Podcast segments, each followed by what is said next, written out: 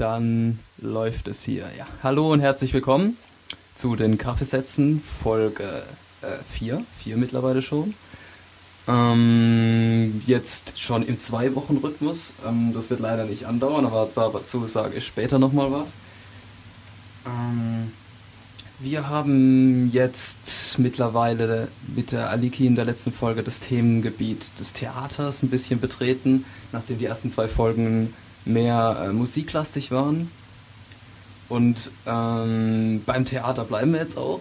Ich will mich aber heute noch ein bisschen von einer anderen Richtung ähm, dem Thema nähern. Und dazu habe ich äh, einen Gast hier, der dazu prädestiniert ist. Heute ist der Raimund Becker da. Hallo Raimund. Hallo. Ähm, der Raimund ist, ähm, der Raimund macht Licht, Lichttechnik bei allerlei Vorstellungen, Theater, wie auch immer. Und äh, ihr hört schon raus, heute gibt es ein bisschen den technischen Aspekt des Theaters und ähm, wir, wir bringen mal Licht ins Dunkel in, in, das, in das Universum der, der Technik rund um Theater, Veranstaltungstechnik und äh, Lichttechnik. Sind wir bereit, Raimund? Ja. Ähm, kurz dazu noch, ähm, bei den Kaffeesätzen war es immer so, also es ist immer primär geht es hier natürlich um den Kaffee, eigentlich nicht um die Gäste, sondern den Kaffee, den wir trinken. Und deswegen habe ich mir jetzt überlegt, äh, in den letzten Folgen ist immer so eine, ist immer so eine Pause entstanden, wenn wir den, den, den äh, Kaffee eingegossen haben. Und das fand ich immer ein bisschen unangenehm beim Hören. Deswegen trinken wir den Kaffee jetzt schon gleich. Und irgendwann, wenn wir Bock drauf haben, erzählen wir euch sogar, was wir für einen Kaffee trinken. Ich kann jetzt schon mal ein bisschen spoilern. Er kommt aus Brasilien, er ist mild, er schmeckt gut aber das, das machen wir später alles. So, ähm, jetzt erstmal zum heutigen Gast. Ähm, der Raimund ähm, macht Licht, wie ich es eben gesagt habe, und äh, es ist alles ein bisschen kompliziert zu erklären, deswegen stelle ich mal bitte einfach mal selbst vor. Ja, also ich bin der Raimund Becker. Ich mache Theaterbeleuchtung. Ich mache Ballettbeleuchtung ich mache auch Illuminationen, also das Thema Licht von all, in all seinen Facetten ähm, hat mich schon immer fasziniert. Wenn ich jetzt sage schon immer, dann äh, liegt es daran, dass ich 1977 in einem Chor gesungen habe und in dem Chor mit großer Begeisterung falsch gesungen habe. Ähm, aber der Chor hat mir halt trotzdem Riesenspaß gemacht wegen der Kameradschaft und allen. Und irgendwann hat sich gefügt, dass in dem Chor äh, die Leute auf die Idee kamen, wir alle zusammen als Team, wir wollen Konzerte machen und wir wollen in den Konzerten auch Sketche machen. Und da habe ich dann meine ersten Lichterfahrungen äh, gesammelt. Damals noch mit selbstgebauten Lampen. Fängt schon an, dass der wenn man Kunst und Licht machen will, muss man immer auch die Technik haben. Als Chor hatten wir die Technik nicht und es ging los mit ersten Blechdosen, also so Farbeimer gebastelt, mit einer normalen ähm, E27 Fassung drin und äh, zu der damaligen Zeit gab es dann die 100 Watt Strahler, die vorgefertigte Farben hatten. Also kennst du sicher auch noch die 100 Watt Strahler, wo vorne drauf gelbe, gelb war, grün gab's, ja, rot ja, gab's ja. und blau gab's. Ja. Vier ganze Farben. Und damit ging es dann los. Und das, das, waren, das waren eher so Birnen praktisch, einfach das nur waren das lackierte Birnen. 100 Watt Birnen lackiert, aber professionell lackiert, sprich käuflich schon mit Farbe zu erwerben. Haken an der Geschichte, es gab halt eben immer nur diese vier Grundfarben und sonst nichts. Ja, und das hat mich relativ schnell nicht mehr befriedigt, obwohl es am Anfang natürlich ausgereicht hat, dass einfach schon mal irgendwie hell war, damit der Chor gesehen werden konnte. Und äh, aber die Helligkeit allein hat mir recht bald nicht mehr gereicht. Und ich hatte dann Glück, dass ein Freund von mir Apothekersohn war. Und zu der damaligen Zeit die Apothekerkannen, das waren auch so große Dosen, ähm, ausgesondert wurden. Und die hatten jetzt einen riesen Vorteil, die Dosen. Die hatten nämlich obendrauf einen Blechdeckel. Und aus dem Blechdeckel habe ich dann einfach äh, einen runden Kreis rausgeschnitten Somit hatte ich jetzt dann auf einmal einen Filterfolienhalter und habe dann in die Dosen auch ganz normale Birnen reingedreht, also 100 Watt Birnen, damit hat es angefangen. Aber hatte jetzt auf einmal natürlich eine größere Menge an Farbigkeit, ja. die ich verwenden konnte, um Theaterlicht zu machen, weil natürlich dann auf einmal Folien, und da muss man sagen, wegen der Hitze, die die Birne gemacht hat, konnte man da nicht irgendwelche Plastikfolien, zum Beispiel aus dem Schulbedarf, wo man normal Schulhefte mit einpackt oder so verwenden. Das hatte ich ausprobiert, aber das hat natürlich genau fünf Minuten gehalten und dann ist die Folie zusammengeschmolzen. Also relativ schnell bin ich dann in den Profibereich gekommen, ähm, wo es eben richtige Theaterfolien gibt von speziellen Firmen, die das anbieten, die hochhitzebeständig sind. Und diese Folien haben halt den Vorteil, dass du das normale Halogenlicht, was ja so ein warmweißer Farbton ist, eben entsprechend einfärben kannst. Die härtere Nummer ist, dass man es knallrot, knallgrün halt eben die Grundfarben macht. Vier Grundfarben, habe ich ja vorhin erzählt, gab es schon fertig zu kaufen. Aber Zwischentöne blau, Zwischentöne rot, orange, pink, all diese Geschichten sind natürlich eine enorme Bereicherung. Und daran habe ich relativ schnell angefangen, äh, herumzubasteln und rumzuüben und gemerkt, dass das eine Sache ist, die mich äh, sehr bewegt. Okay. Also es ist ähm, schon mal für die, für die jetzige Generation, die hier primär zuhört, die sich gern irgendwie was zusammenbauen im PC oder so. Es war auch damals schon Learning by Doing. Learning by Doing. Jetzt muss ich sagen, ich bin Baujahr 60. also ja. 79 habe ich, äh, 77 mit dem Chor angefangen, als 17-Jähriger eben und äh, 79, so lang gibt es schon meine Firma, die heißt Spirit of Light. Gibt sogar eine Webseite, spiritoflight.de, alles am Stück. Gibt's alles, gibt's alles in den Show Notes dann? Ja.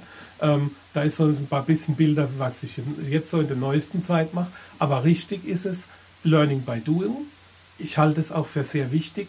Wer mit vier Lampen Theaterlicht machen kann, der kann es auch mit einem großen Haus, weil mittlerweile mache ich natürlich Licht auch in größeren äh, Sachen. Rokoko-Theater zählt als großes. Ich habe im Businessbereich in Recklinghausen in einem richtigen Theater gemacht. Ich war gerade letzte Woche in Freiburg im E-Werk, auch ein richtiges Theater, wo eben Tanz und Ballett ist. Habe ich das Rokoko-Theater Schwetzingen schon gesagt? Ja, ja, so. Okay. Ähm, Stadthalle Hockenheim, alles Theater mit einer Profi-Ausrüstung, mit richtig viel Licht. Mhm. Aber das Besondere ist halt eben, wenn man es von der Pike auf gelernt hat, auch aus Notständen, sprich nicht immer genug Geld, um eben zu sagen, okay, wir brauchen 20 Lampen, dann geh mal einer 20 Lampen kaufen und dann kannst du damit arbeiten. Ja.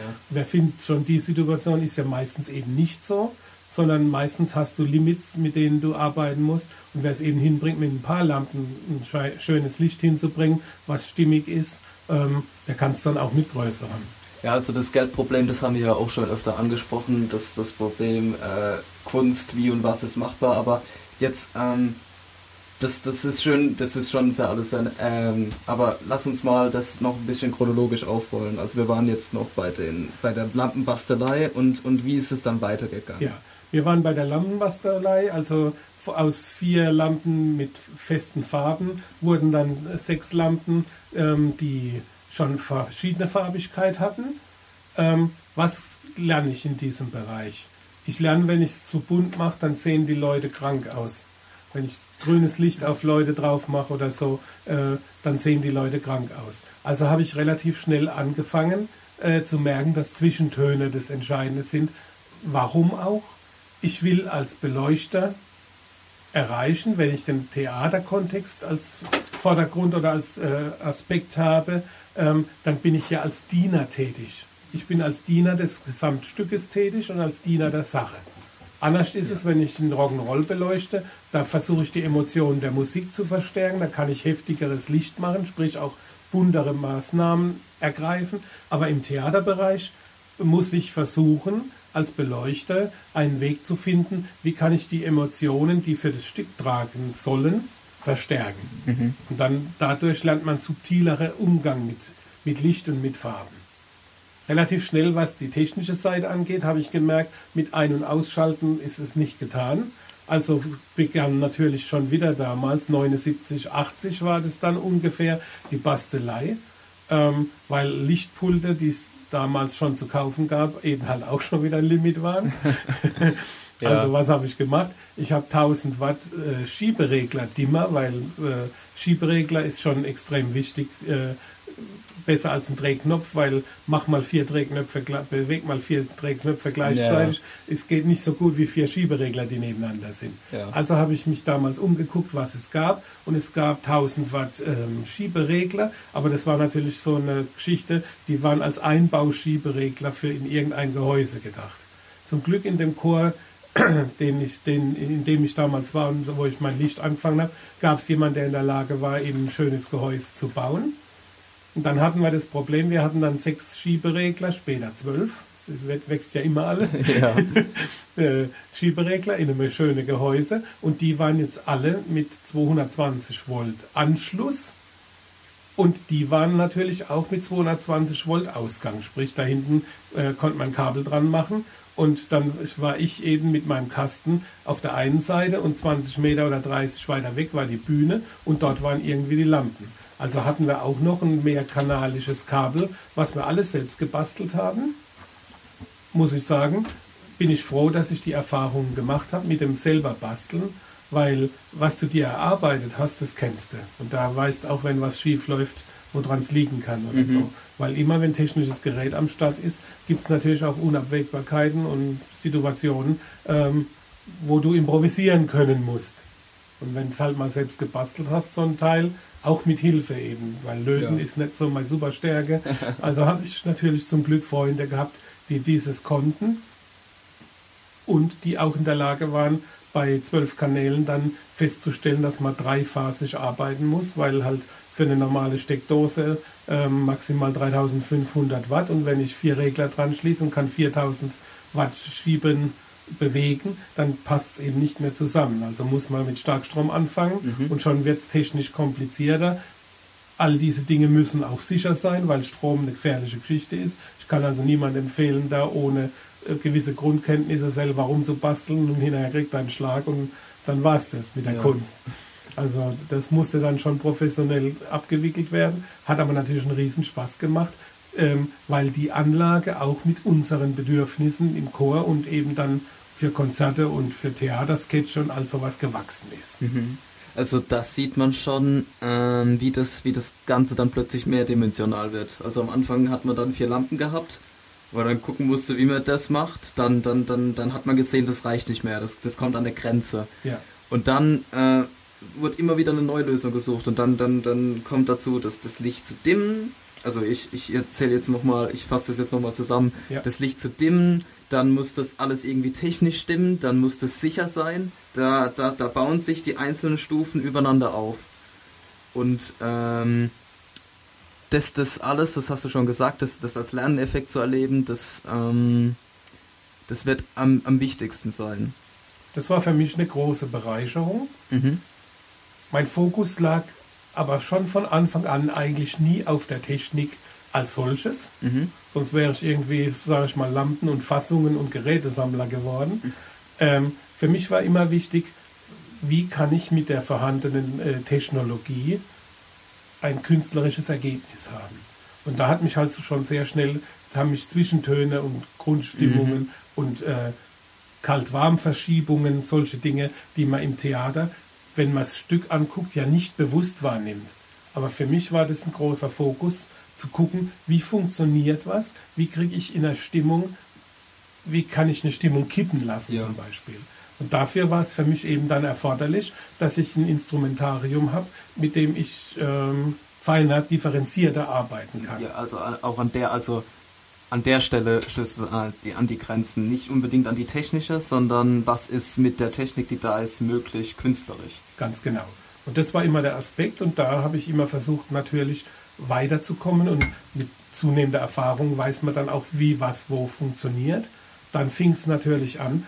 Ähm, die ersten Lampen, die ich gebastelt habe, waren ja letztendlich eine Dose mit einer Birne und einer Folie. Mhm. Was kommt da vorne raus? Ein Lichtkreis, Punkt. Ja. Aber ich kann den Lichtkreis nicht verstellen. Also noch, noch, noch eine Dimension oben. Schon haben wir die nächste technische Dimension. Ja. Ähm, also die Lichtkreise und die Dinge, die ich gebastelt habe, ist vergleichbar mit dem, was man als Parkannen kennt. Parkanne ist ein Reflektor mit einer äh, 500 Watt Birne drin. Raylight nennt man die. Die werden hauptsächlich sehen aus wie so Milchkannen. Mhm. Darum werden die auch im Allgemeinen Kannen genannt und im Rock'n'Roll eingesetzt. Die machen einen runden Lichtklecks und je nach Leuchtmittel und je nach Reflektor ist der Lichtklecks mehr oder minder rund. Manchmal sieht man in dem Lichtklecks natürlich auch den Wendel der Birne. Also schon da hat es angefangen, dass mich das Ergebnis nicht befriedigt hat. Ja. Ähm, wenn man genau guckt, im Rock'n'Roll ist das völlig egal, weil wie wird da die Parkkanne eingesetzt? Meistens als ein Brett an Gegenlicht oder Seitenlicht für die Musiker. Alles bunt und sehr emotional in der, Abwe in der Läufe. Es blinkt musst, und so. Du musst, glaube ich, ein bisschen, äh, also noch genau sagen, was genau du mit Rock'n'Roll meinst. Also Okay. Rock Rock'n'Roll ist nicht nur eine Rock'n'Roll-Veranstaltung. Ich muss differenzieren. Ja. Für mich ist alles Ro- äh, Rock'n'Roll heißt eine Musikveranstaltung, eine Band steht auf der Bühne. Eigentlich völlig egal, was für eine Sorte Musik sie macht. Ja, genau. Ähm, ja, äh, Metapher. Rock'n'Roll ist für mich einfach aus meiner Jugendzeit, sag ich Ja. mal, die Metapher für wir wollen Party machen und es muss bunt blinken, sozusagen. Ja. Man würde auch in einer Techno-Party könnte man die mit ein paar Kannen machen, nur dass die heutige Zeit natürlich schon viel weiter ist und es gibt bewegtes Licht, kommen wir aber noch dazu. Ja, ja, das. Chronologisch wäre in meiner Zeit eine Musikveranstaltung mit einer Band, eine Rockveranstaltung, Rock oder Rock'n'Roll oder sonst was in der Richtung gewesen. Und es hätte dort hauptsächlich diese bunten Kannen gegeben, also Paarkannen mit buntem Licht und vielleicht zwei, drei Paarkannen mit herkömmlichem Weißlicht, damit man den Gitarrist sieht und vielleicht noch den Sänger oder so. Und das wäre, da kann man sehr subtil arbeiten, aber in dem Bereich, in dem ich auch tätig werden konnte, ging es eher immer darum, hatte Farbkontraste, heftiges Geblinke, Publikum blenden mit Gegenlicht, viel Nebel, also eine Show-Atmosphäre zu machen. Ja, einfach, einfach mal alles raushauen, was geht, damit, Raushauen. damit, die, damit die Leute unterhalten sind. Raushauen, was geht, Entertainment, Party on. Ja. Eine super Sache, aber relativ schnell habe ich natürlich gemerkt, dass mich mehr reizt, wenn auch zum Beispiel in so einem Musikstück, und da kommt man dann auch wieder ins Theater, äh, in den Theaterbereich, der mich insgesamt mehr gereizt hat oder auch weiter mehr reizt, ähm, feinere Regelungen zu finden, feinere Abstufungen zu finden. Was heutzutage in Musikdarbietungen jeglicher Art ja auch Einzug gehalten hat, dass die Bands, die es sich erlauben können, auch in einem theaterdramaturgischen Zusammenhang beleuchtet werden und eine Struktur haben. Früher war das eher so ein bisschen äh, im Theaterbereich, wo es dann eben ging, darum ging, verschiedene Szenen zu beleuchten. Da war ich hängen geblieben, dass mir dann die normalen Lichtkleckse, die eben Paarkannen oder meine selbstgebastelten gemacht haben, nie mehr ausgereicht haben. Also war dann die Suche nach dem nächsten Produkt. Das war dann eine Theaterlampe. Stellt man sich so vor, auch noch ein rundes Gehäuse. Vorne ist eine Linse und die Lampe selbst ist aber auf einem beweglichen Schuh. Mit die Lampe und der Reflektor, der hinter der Lampe ist, um das Licht eben nach vorne, wo die Linse ist, zu bringen, die sind auf einem beweglichen Schuh. Wenn ich also die Lampe ganz in die, nach hinten in der Birne, in dem Gehäuse drin ziehe, habe ich vorne einen Spot. Und wenn ich die Lampe ganz, ganz weit nach vorne mit dem Reflektor bis zur Linse schiebe, wird das Licht natürlich ein breiterer Abstrahlwinkel. Ja. Damit kann ich erreichen, dass ich feiner Unterscheidungen und Räume auf der Bühne gestalte Wieder, Die- wieder eine, wieder, wieder eine- neue Dimension. Ja. Diese Lampen haben meistens dann auch sogenannte Torblenden oder Barndoors, wie es englisch heißt. Das sind vier Blechklappen, mit denen man dann das Licht, wenn man es Grund eingestellt hat, auf Spot oder Mittel oder weit, auch noch begrenzen kann. Aber Also äh, räumlich begrenzt. Räumlich also, dass, Der, dass begrenzt. der Lichtklecks, wie du sagst, ähm, nicht mehr rund ist. nicht mehr rund, sondern halt eine bestimmte Fläche, die man jetzt beleuchten will, wirklich nur die ähm, trifft. Ganz genau. Und da fängt es dann auf einmal an, dann hat man natürlich immer das Problem, wenn nur vier Lampen hast und fängst auch noch an mit Torblenden das Licht wieder wegzumachen, ruckzuck merkst du, ich brauche noch vier Lampen und noch ein paar und noch ein paar. Ähm, wenn man differenzierter arbeitet, wird es dann natürlich oftmals auch immer ein bisschen kompliziert, Ja. oder? Man hat recht schnell immer Wünsche nach mehr. Mhm.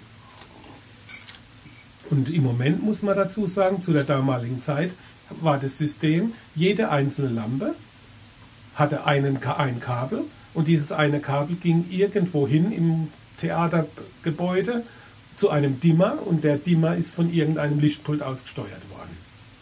In LED-Zeiten ist das wieder ein bisschen anders da, wo man mit modernen Steuerleitungen macht. Aber das Grundprinzip war Lampe, Kabel, Dimmer, von, vom Dimmer Steuerleitung zum Lichtpult. Mhm. Das ist noch relativ ähm, eingleisig und einfach, würde ich sagen. Richtig. Weil es ja auch immer nur ein Kanal, eine Lampe war, ein mhm. Kanal, mit dem hast du nichts anderes gemacht, als die Lampe hell oder dunkel. Okay. Ähm, wie ging es dann weiter? Also der, der, der, der Chor, also das hört man schon so raus, selbst der Chor hat dir dann irgendwann nicht mehr gereicht. Ja, der Chor hat sich dann auch aufgelöst. Ah, okay. Die Jahreszahl weiß ich gar nicht mehr genau. Ähm, was habe ich gemacht? Ich habe mich umgeguckt und bin im Oststadttheater Mannheim gelandet. Mhm. Das Oststadttheater Mannheim war zu der damaligen Zeit untergebrannt, ist glaube ich jetzt auch noch. Die ziehen jetzt aber demnächst um in, ins Stadthaus in Mannheim, aber zu der damaligen Zeit waren sie in der Kunsthalle, gerade rüber vom Wasserturm. Ah ja. Und ähm, weißt sogar, wo es ist. Ja. Kunsthalle Mannheim, ja. vom Wasserturm rüber, Oststadttheater. Und in dem Theater ist eine Boulevardtheater. Mhm. Da habe ich ähm, für den Hans-Dieter Willig, mein damaliger Freund, also immer noch Freund, aber wir haben jetzt nichts mehr künstlerisch miteinander zu tun. Aber damals mein Freund und mit dem zusammen Theater gemacht. Ähm, und der hatte dort verschiedene Stücke, wo eben erste Theatererfahrungen für mich wichtig waren. Parallel dazu bin ich im ähm, Tätertheater in Heidelberg gewesen, auch ein freies Theater, wo der Theaterleiter der Wolfgang Krackzoll ist und seine Frau, die Anne Steiner Krackzoll, die macht Bühnenbild und ähm, Beleuchtung. Bei der habe ich viele, viele, viele Feinheiten mhm. gelernt. Ähm, und das dortige Theater wird mit Laien betrieben, hat aber ein enorm hohes Qualitätsniveau, das Tätertheater, ähm, weil da halt einfach Freaks am Schaffen sind, die mit großer Begeisterung und mit großem persönlichem Engagement Theater machen und Theater machen wollen. Und mhm. das ist für die Leute fühlbar, erreichbar. Also da habe ich am meisten zu Feinheiten im Theater gelernt. Die Boulevardbühne war interessant, weil ich halt als Beleuchter da eigene Gestaltungen machen konnte und schnell gemerkt habe, das macht riesen Spaß, ähm, eigene Ideen umzusetzen.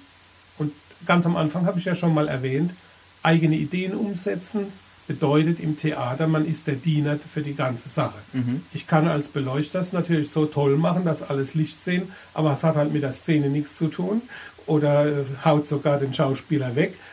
Dann habe ich natürlich meine Arbeit nicht wirklich gut gemacht, dann habe ich nur einen Eco-Trip abgefahren sozusagen. Das ist ja, das ist ja eigentlich der, der, der interessante Punkt. Wenn wir jetzt da schon beim zweiten Mal sind, dann lass uns da mal noch ein bisschen genauer drauf eingehen.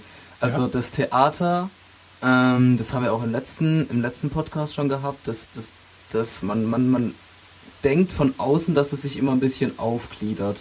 Also dass da die Schauspieler sind, die machen irgendwas und äh, die, die, die Technik macht irgendwas und dann ist da das Bühnenbild noch so dabei. Also als Zuschauer versteht man gar nicht oder sieht man gar nicht so sehr, dass da eigentlich ähm, das Zusammenspiel wichtig ist. Oder also als Zuschauer könnte man es schon sehen, aber ich sag mal als Laie-Zuschauer der jetzt äh, nicht so sehr im, im, äh, in dem Kontext ist?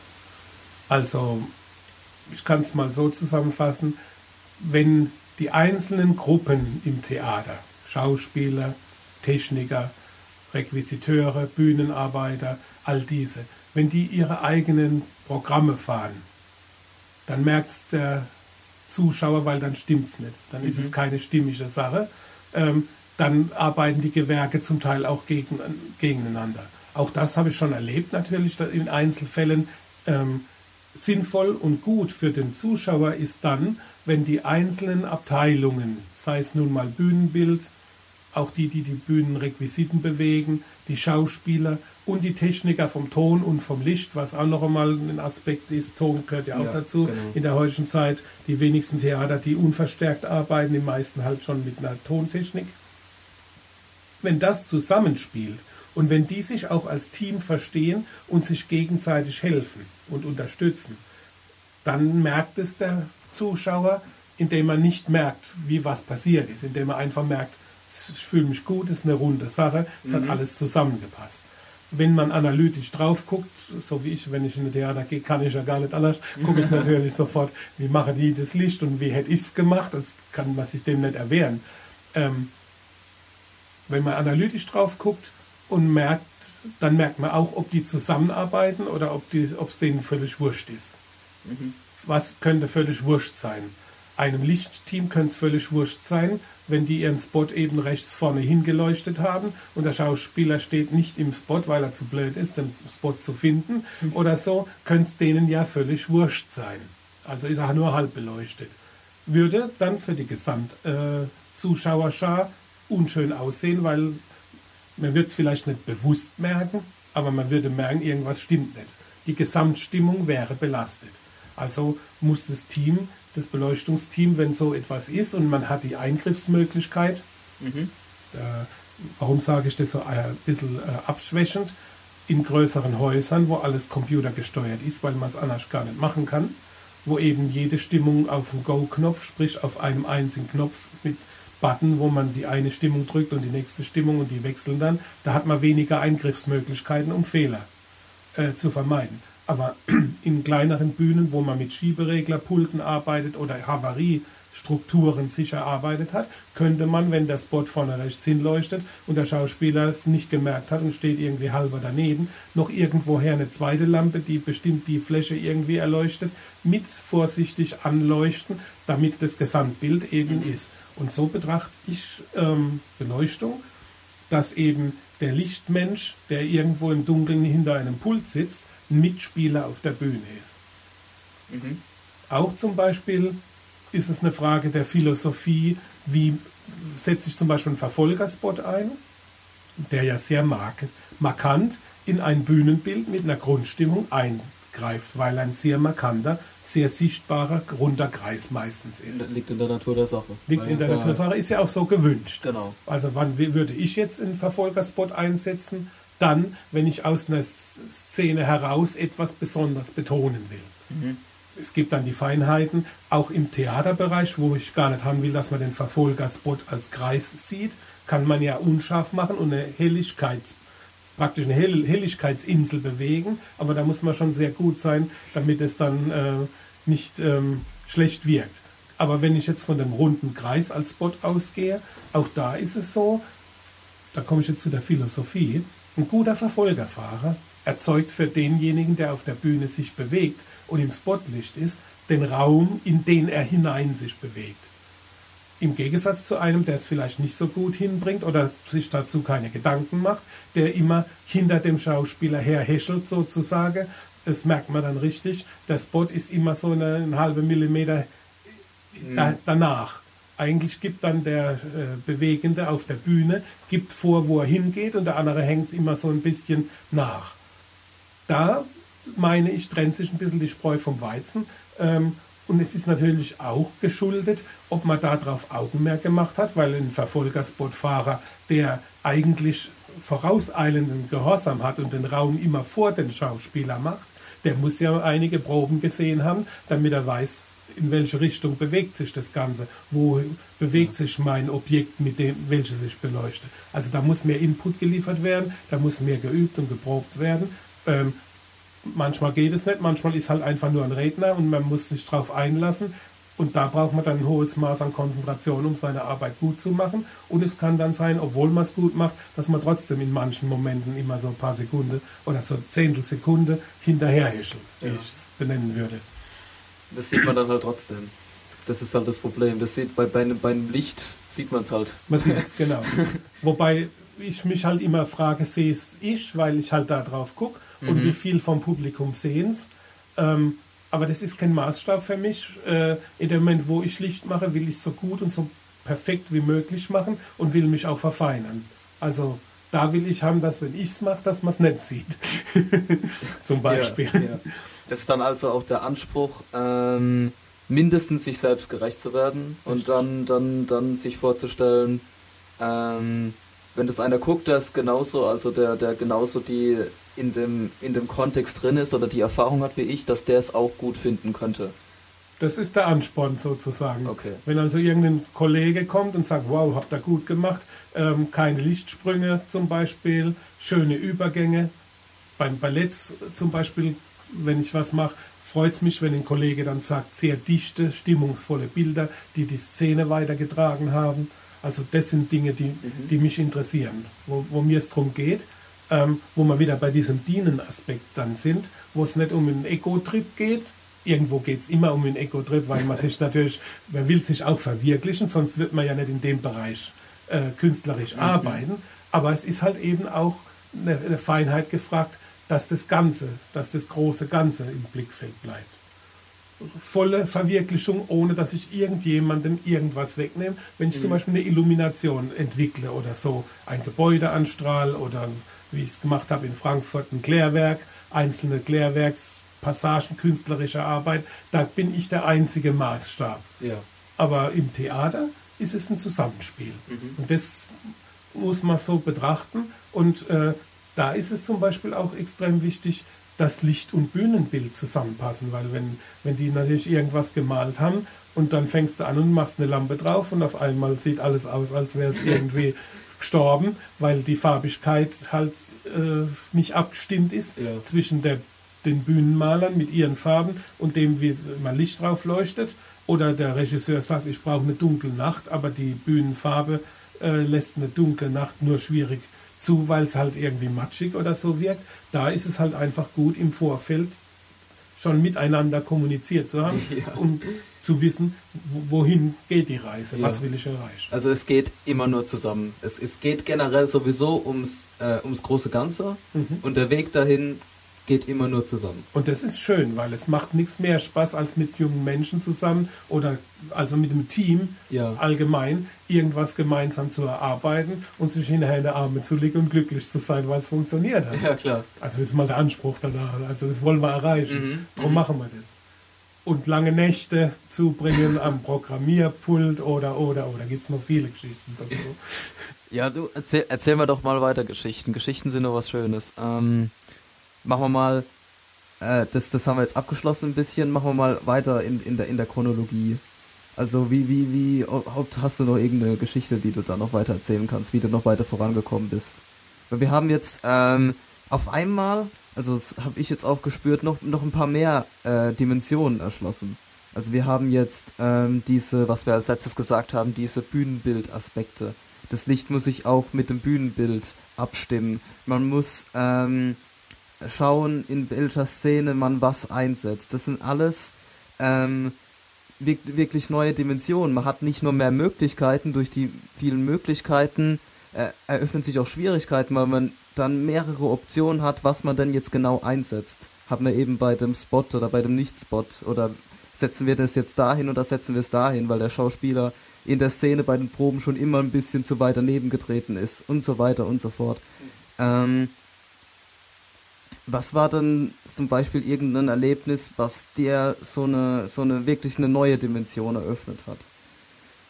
Noch vielleicht. Mir also, also mich, mich interessiert jetzt dieser Dimensionenbegriff, den wir jetzt ja. eben ein bisschen erschlossen haben, weil das, weil das finde ich ganz interessant, weil so lässt sich das auch für die Zuhörer ähm, ganz, relativ leicht ähm, beschreiben. Ja, also für mich eine Dimension eröffnet hat sich, da hat es bei mir mal Klick gemacht, zu dem Thema Feinheiten der Beleuchtung. Das ist eine Dimension, die mich immer schon fasziniert. Mhm, ja. ähm, es war im Tätertheater. Wann genau Jahreszahlen? Ich bin nicht gut. Das ist nicht so schlimm. Spielt keine Rolle. Es war im Tätertheater. Es wurde im Sommer Bernarda Albers Haus gespielt. Das ist ein sehr strenges mhm. Stück.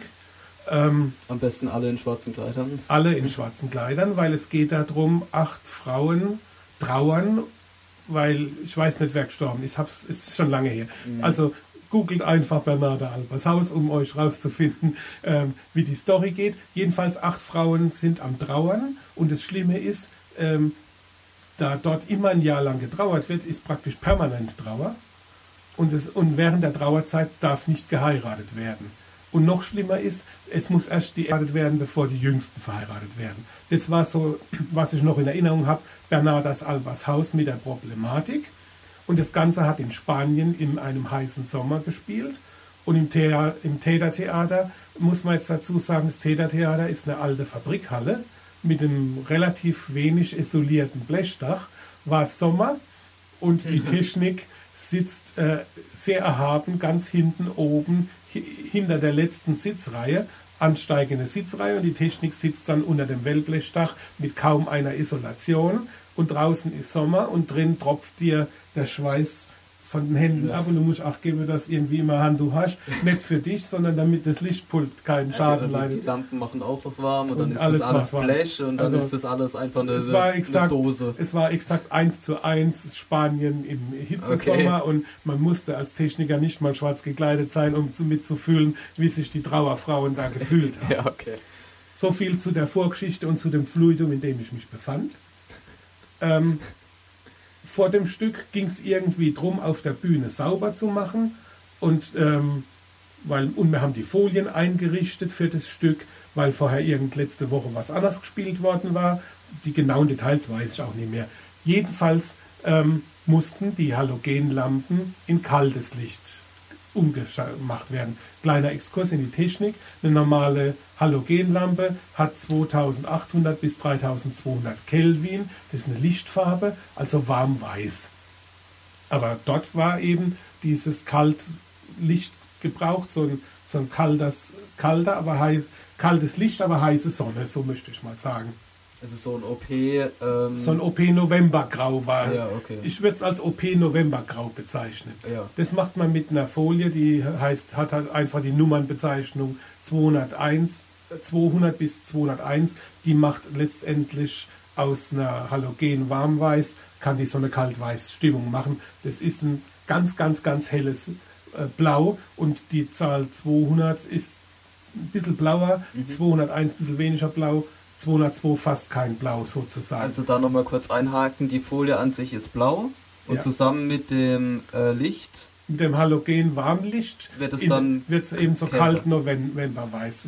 und das Ich- funktioniert dann wie? Also aus welchem, weißt du, aus welchem Material dann die Folie? Die Folie ist aus Kunststoff, aber Mhm. hochhitzebeständig, weil die ja in einer 1000 Watt Theaterlampe praktisch vorne direkt vor der Linse liegt und nicht wegschmilzt, obwohl es Mhm. da, Ja, ja, ich glaube 100 Grad oder noch mehr, also weiß jetzt nicht genau, aber fett heiß ist. Und das Stelle. ist dann, das ist dann einfach ein bestimmter Blauton eingefärbt. Ja, aber man, das habe ich versucht, weil klar, über Licht reden ist immer schwierig. Ja. Ähm, ein Blauton wäre ja eine Farbe. Ja, Ähm, das ist jetzt, so muss man sich vorstellen, dass das jetzt einfach äh, ein Licht ist, was nä näher an die Lichtfarbe einer Neonröhre und weniger an die Lichtfarbe von einer normalen Haushaltsbirne Mhm, ja. äh, dran reicht. Das wird damit erreicht. Also es wird nicht ein blaues Licht erzeugt, sondern von der Farbigkeit klar. her, ähm, wenn, wir reden über Blau und meinen eigentlich eine Farbkorrektur Ja. gegen Weiß. Also aber, aber ähm, die, die Folie an sich, also das, was man einstellt, das, was man sieht, die Folie, wenn man die jetzt in der Hand hält, die, Die, ist, ist so ein ganz, ganz helles Blau. das ist ja sehr interessant. Ja. Und jetzt kommt Folgendes. Da diese Folien, sie sind zwar hochhitzebeständig, aber wenn die ständig dieser Theaterlampe ausgesetzt werden, fangen die natürlich auch an auszubleichen, Mhm. weil sie von der Produktion her ja eine aufgebrachte Farbe äh, haben, auf Mhm. dem, auf Ja. dem Kunststoff-Gel-Film sozusagen. Also habe ich jede Menge verbrauchte Folien gefunden und die alle in den Mülleimer geschmissen, weil ja neu eingeleuchtet und eingerichtet wurde und geputzt, also auch der Staub weggeputzt und ich habe den ganzen Laden mit schönen neuen 201 bis 200, je nachdem, wo es in welcher Lampe notwendig war, bestückt Ja. und war super glücklich und schalte das Licht ein und erfahre auf einmal den Wolfgang Grabzoll, das ist der dortige Theaterleiter und Regisseur und für alle Feinheiten des Stücks zuständig, wie der blass und blässer wird und sagt, ja, was hast du gemacht? Ja, was hatte ich denn gemacht? Ich hatte die mühevoll gesammelten, halb durchgebrannten Folien äh, weggeworfen und hatte lauter neue Folien rein und hatte jetzt ein völlig klinisches Licht erzeugt. Was der Theaterregisseur aber wollte, war genau so ein matschiges, flirrendes Licht, welches man nicht hinbringt, wenn man nicht halb durchgebrannte Folien verwendet. Also haben wir den Mülleimer wieder geleert und haben Glück gehabt, dass die Folien selbst halt im Mülleimer zwar waren, aber nicht kaputt. Ja. Und haben das ganze Theater wieder mit den durchge halb durchgebrannten, verbrauchten Folien bestückt. Und siehe da, da hat es bei mir dimensionsmäßig Klick gemacht, weil es hat ein ganz anderes Licht erzeugt. Ja. Ähm, und es hat mir gezeigt, es gibt eigentlich keine falsche Folie oder kaputte Folie. Man muss halt nur wissen, wie man damit umgeht und was man damit erreichen kann. Ja, klar. Deswegen habe ich jetzt zum Beispiel für manche Zwecke auch einen Karton mit völlig alte Gammelfolien, die aber halt in der Form für manche Zwecke reizvoll sind. Mhm. Es gibt mit Sicherheit Regisseure oder Lichtkünstler oder sonst was, die sagen, nee, hätte halt nur lang genug die richtige Folie in dem, in dem weiten Katalog der käuflich erwerbbaren Folien gesucht, dann hätte er sein Ergebnis auch erzielt. Mag richtig sein. Aber in unserem Theater haben wir das eben erzielt, dieses etwas flirrende, nicht so klinische ähm, Hitze, die wir ja. lichtmäßig erzeugen wollten, mit eben Folien, die genau so ein Knackpunkt vorm Kaputtgehen waren. War einfach beeindruckend. Ja, das ist wirklich. Und unter uns, genauso haben wir uns auch gefühlt in dieser Hitze der Halle und das Stück war ja, ja, auch, das war ja genau ein Knackpunkt vom Kaputtgehen, bevor du wahnsinnig wirst, bevor du vergehst, bevor du einen Herzschlag wegen Überhitzung kriegst. Ja. Genau den Knackpunkt hatten nicht nur unsere Lampen, sondern den hatten wir alle. und darum sage ich, wenn ich da heute zurückdenke, kriege ich Gänsehaut für das Theaterstück, weil das einfach so beeindruckend war.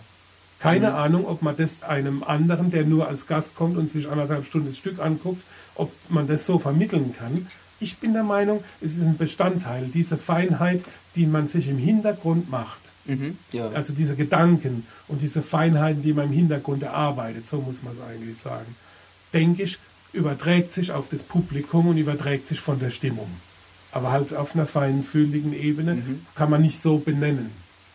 Also der wichtigste Begriff ist praktisch Feinheit. Also man merkt doch schon an dem Beispiel, wie, wie schnell, wenn es auch wirklich nur eine kleine Farb, äh, fein, feine hm, feine Korrektur ist, wie, wie schnell sich dann Eindruck ändern kann, selbst wenn das nur eine kaputtere Folie ist als die andere. Also beim, beim ähm, Licht, also so entsteht jetzt mein Eindruck, kommt es wirklich auf alles an. Also wirklich auf jede kleinste Feinheit. Man arbeitet mit Nuancen. Ja. Man kann das auch lassen, aber ich denke, man sieht, wenn man mit Nuancen arbeitet, dann wird das Gesamtergebnis feiner, fühliger natürlich. Aber das ist halt einfach die Frage, so etwas zur Kunst zu machen und nicht nur zu sagen, ah ja, ich bin der, der hell macht, damit man die Schauspieler sieht. Hat ja auch seinen, ja. das ist auch legitim, aber das ist halt eine Frage selbst, wo willst du hin? Was, was ist dein Forschungsgebiet, sage ich schon mal? Das ähm, führt mich, also ich habe das, wir haben das jetzt die ganze Zeit ohne Konzept gemacht, aber das führt mich jetzt doch mal zu einer Frage, wo ich mir aufgeschrieben habe. Und zwar habe ich mich gefragt, also ich habe ja schon gewusst oder, oder mir vorgestellt, dass wir jetzt ein bisschen noch über, über Projekte reden und Geschichten. Aber ähm, jetzt führt es mich dazu, mal zu fragen, ähm, wenn man da beleuchtet, dann ist man, wie du schon gesagt hast, Diener. Also eigentlich ist man Arbeiter für das Ganze. Ähm, ist es dann eigentlich auch eine eigenständige Kunst oder dient man nur der Kunst des Theaters? Also wann wird das Lichtmachen an sich Selbstkunst. Was würdest, was würdest du sagen? Das hat mit dem Selbstverständnis, wie du arbeitest, zu tun. Mhm. Und es hat mit, dem, mit der Auseinandersetzung zu tun mit dem Stück, wie stark du da einsteigen willst.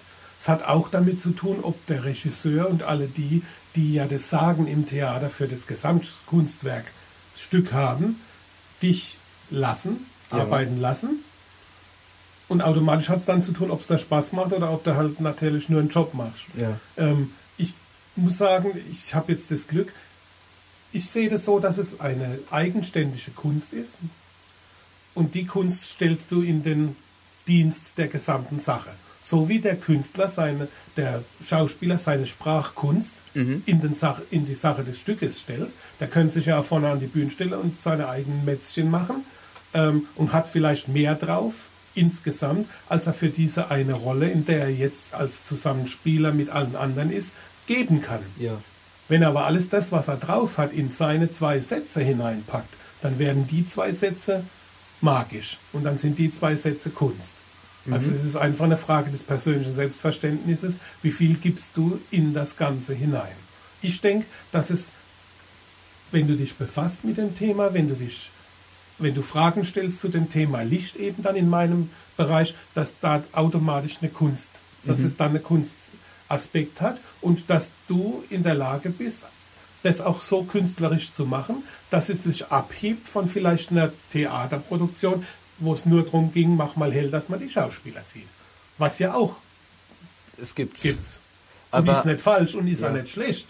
Aber es gibt immer Unterschiede. Man kann es mhm. steigern, so möchte ich es mal sagen. Also du betrachtest das, um das mal anders zu formulieren, ein Theaterstück, eine Produktion oder ein Projekt ähm, ist ein, also ein, Kun ein Werk, ein Kunstwerk. Mhm.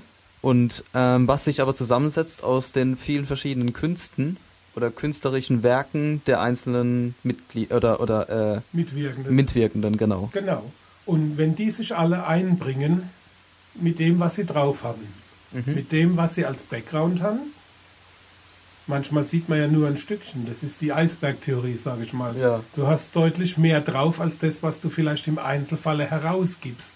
Aber das, was du herausgibst, wird von hinten befeuert und hat ja. eben den Druck und den, den, Schutz durch das, was eben nach dem Eisbergprinzip unter der Oberfläche ja. ist. Und so betrachte ich das. Auf der anderen Seite kommt dann beim Publikum auch nur der, die Eisbergspitze von dem an, was man dann eingesetzt hat. Das ist. Eben, wenn du aber natürlich den gesamten Background mit einsetzt, weil es ja. dir wichtig ist, eben da um eine Nuance zu fechten, weil du der Meinung bist, wenn ich jetzt da eine Nuance das Licht anders setzt, wenn ich da ein bisschen Gegenlicht mache, mhm. wenn ich von der Seite eine Farbverschiebung von kalt nach warm habe oder so und dich motiviert hast, an sowas zu arbeiten, glaube ich, springt das als Energie auch auf den, das Publikum über, wobei ein Einzelner vielleicht nur sagt, ah ja, der Schauspieler stand im Licht, von oben rechts kam ein Lichtklecks und von hinten gab es ein Gegenlicht, Punkt. Der Zuschauer muss nicht die Feinheiten ja. erkennen, aber über die Feinheiten, wenn notwendig, muss im technischen Bereich als Beleuchter und so nachgedacht, diskutiert mit einem Team vielleicht und die beste Lösung gefunden. Ja. Und das ist genau, wie es ein Schauspieler auch macht. Schauspieler äh, sagt den Text, wie er ihn gelesen hat, und dann fängt er an, den Text zu verfeinern, Timing besser zu machen, Ausdruck zu verbessern. Dann hat er Gänge, dann hat er Bewegungsabläufe, dann hat er Pausen an Stellen, wo im Drehbuch gar nichts steht. Mhm.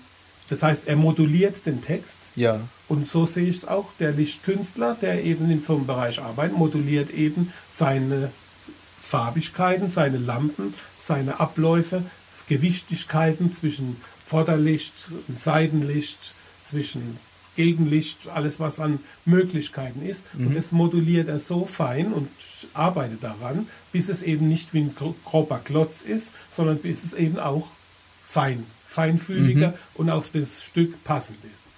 Ja, also, ja, das ist eine sehr schöne Metapher. Ich würde dann noch diesen Dimensionsbegriff, den wir jetzt so schon lieben gelernt haben, noch einarbeiten. Der moduliert sich praktisch aus, aus dem klumpen Ton, den er am Anfang hat, die Dimension heraus. Das macht der Schauspieler, das macht der Lichtkünstler, wie du eben gesagt hast. Ja. Der, der moduliert auch seine ähm, Dimension heraus und dann am Ende ähm, werden viele verschiedene mehrdimensionale Objekte zusammengeformt zu einem noch größeren Objekt, das genauso mehrdimensional ist oder noch mehrdimensionaler. Und ähm, das finde ich ein sehr schön, also so habe ich das selbst noch gar nicht betrachtet oder gesehen, so, also so abstrakt und ähm, mit diesem Dimensionenbegriff, dem Modellierbegriff, sehr schön, ähm, dass das praktisch ein Werk aus vielen mehrdimensionalen Werken ist. Richtig. Und das trifft meiner Meinung nach nicht nur auf Theater zu, sondern auch viele andere. Ähm, also es ist wirklich projektorientiert, das, das, das, das, die, die Metapher. Aber es trifft auf viele, viele Projekte innerhalb der Kunst zu. Auf jeden Fall. Mhm. Weil in, im künstlerischen Bereich ist ja genau das gewünscht, dass die eigene Kreativität eingebracht wird. Mhm. Entweder als ja. Künstler hast du ein Solowerk und, und machst eben was. Für das Museum, sage ich jetzt einmal. Es gibt ja eben die Lichtinstallationen, wo eben der Künstler sich irgendwas überlegt und macht was. Und keiner redet ihm rein und er ist völlig alleine verantwortlich. Aber es gibt sehr oft natürlich auch eben im Theater, im Ballettbereich, im Konzertbereich diese Teamleistungen, wo es dann darum geht, wie gehe ich mit diesen verschiedenen Strömen der Kreativität um. Mhm. Und da sage ich, mein Credo ist für dieses Ding, so habe ich es auch erlebt, ich, wenn man diese Kreativität zusammentut, die viele haben, dass das extrem bereichernd ist mhm. und dass das eben genreübergreifend oder auch gewerkübergreifend oder wie man es nennen will, funktioniert.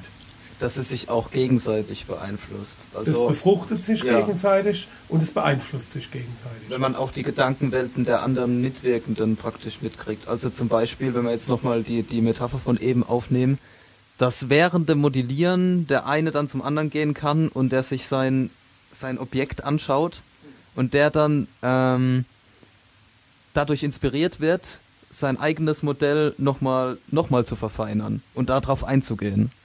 Das eröffnet dann wieder noch eine neue Dimension. Also, ja. Ja, das ist ein Verfeinerungsprozess, gegenseitig. Mhm. Und da habe ich vorhin auch, darum habe ich den Begriff des Dienens genommen, ähm, wenn, wenn da Egos aufeinandertreffen. Ja. Die aber nicht bereit sind, miteinander zu arbeiten, sondern wo es um den Machtkampf geht. Wer setzt sich durch? Dann wird es schwierig. Dann wird's schwierig. Ja. Das Ergebnis kann auch ein gutes Ergebnis sein, aber der Weg dorthin ist mit Sicherheit ein schmerzvoller, weil dann natürlich Kämpfe entstehen. Mhm. Kämpfe, die aus dem eigentlichen zu erreichenden Ziel, nämlich ein tolles Theaterstück für die Kunden, für die Zuschauer äh, zu schaffen, ja. Energie rauszieht, wo es dann darum geht, wie überlebe ich in einem äh, Fluidum mit gleichen Künstlern sozusagen. Ja. Das ist schade. Ja, da geht dann viel verloren. Da geht dann, da geht dann vielleicht viel verloren. Das muss man kann man relativ. Ja, aber es werden, es, es werden, es werden Möglichkeiten verschlossen, sagen ja. wir es mal so. Ähm, das ist einfach eine Frage, wie man dran geht. Ich gehe gerne dran, mit einem Team gemeinsam was zu erarbeiten. Mhm. Habe auch kein Problem, wenn mal eine Idee von mir nur ich gut finde und alle anderen ja. nicht. Ähm, ja, aber in der, in der Zusammenarbeit äh, liegen, liegen die Ideen. Also da, da, da werden sie da, da, da, da ja, also wenn jetzt jeder in seinem eigenen, jeder seine eigene Suppe kochen würde, da hätte, könnte jeder nur seine eigenen Ideen einbringen. Aber wenn man sich gegenseitig befruchtet und äh, gegenseitig in einem, in einem Milieu arbeitet, das gegenseitig auch mal Rat wirklich suchen ja. und, und wirklich zugeben können, okay, scheiße, das hat nicht geklappt, hast du nicht irgendeine Idee? Ja. Und da sind wir wieder ganz am Anfang. Natürlich ist vieles auch Try and Error. Sprich, mach was, merkst, es wird, ist nichts und dann muss halt einfach die Power haben und sagen, okay, wir haben eine halbe Nacht Lampen gehängt, jetzt stelle mal fest, ist nichts. Ist nichts. Also fangen wir an, machen es anders. Ja. Das ist mitunter vielleicht ermüdend und frustrierend. Aber sorry, ein künstlerischer Prozess ist nichts, was existiert. Ähm, oder, um es andersrum zu sagen, wenn du dir den Weg, wenn du dir die ähm, Zeit nimmst und die Kraft aufwendest, einen Weg zu gehen, ja. dann kannst du was Neues entwickeln. Wenn du auf Nummer sicher gehst, dann weißt du, du brauchst ein kaltes Gegenlicht, um eben, dass die Haare schön wirken. Du brauchst eine warme Frontlicht. Dann machst du einen Standard, der schon viel erprobt ist und der ja dadurch nicht falsch ist. Ja. Aber wenn du sagst, ich will mal was Neues ausprobieren, dann musst du natürlich auch die Kraft haben und die Energie, einen Fehler machen zu können. Und zu sagen, okay, jetzt sehe ich, wie es aussieht, gefällt mir nicht. Ja bringt nichts zur, trägt nichts zur Sache bei, war eine blöde Idee, lass uns noch was Neues probieren. Mhm. Aber selbst die verworfene Idee bringt dich, glaube ich, künstlerisch und in deinem Spektrum an Möglichkeiten weiter, weil du etwas ausprobiert hast. Ja. Und das ist halt schön, wenn man bei Theaterstücken eben die Chance hat, solche Sachen auch auszuprobieren. Mhm. Um auch mal zum Beispiel extreme Lichtstrukturen zu machen. Das liebe ich, darum mache ich gern Ballett. Ja weil im Ballett kann man mitunter schon mit extremen Lichtsituationen arbeiten, wird dort ja auch gewünscht, mhm. um Dramaturgie zu erreichen. Da muss ja, man weil da die Dramaturgie halt wirklich auch, also ähm, wird durch den Tanz erzeugt, aber das ist nicht so eindringlich für den Zuschauer wie, wie ein Dialog. Also muss man sich an manchen Stellen ein bisschen behelfen vielleicht. Die äh, Sprache im modernen Ballett erschließt sich nicht jedem gleich. Also ja. es gibt da verschiedene Raster, aber natürlich arbeiten die Künstler im Ballett, gerade in dem modernen, äh, im modernen Bereich, in vielen Grenzbereichen und wollen natürlich sowohl Tanzformen, die bekannt sind, äh, einbringen, als auch völlig akrobatische Sachen oder Geschichten erzählen durch Bewegung. Und da wird es dann auf einmal schwierig, weil man das mitunter nur ähm, äh, als Zuschauer verstehen kann oder was davon haben kann, wenn man sich auf die Sache einlässt. Mhm. Das sind dann Strukturen, die man kennt, wie sie eben beim Dialog sind. Da wird was gesagt. Das Gesagte wird durch Körpersprache wird. Das ist einfacher für uns alle zu verstehen. Ja. Und da kommt noch was dazu im Ballett da die sich viel bewegen auf der Bühne, gibt es meistens auch kein Bühnenbild in der Form. Ja. Es gibt Gassen, wo die draußen reinrennen, die Tänzer, sage ich schon mal, oder sie sind permanent auf der Bühne und bewegen sich in alle möglichen Richtungen. Das heißt, da ist das Licht noch einmal ein wichtiger Aspekt und das fasziniert mich halt eben auch. Ich setze Räume, ich kann eine ganze Bühne ausleuchten, ich kann partielle Ecken und Teile der Bühne ausleuchten, ich kann farbige Kalt-Warm-Kontraste unterschiedlich strukturieren, ich habe aber keine Requisiten, Mhm. die es dem Zuschauer leicht machen würden, eine Situation zu verstehen, sondern ich habe vielleicht nur eine freie, Tänzer. nur vier Tänzer, wie man Ja. im E-Werk hatten zum Beispiel.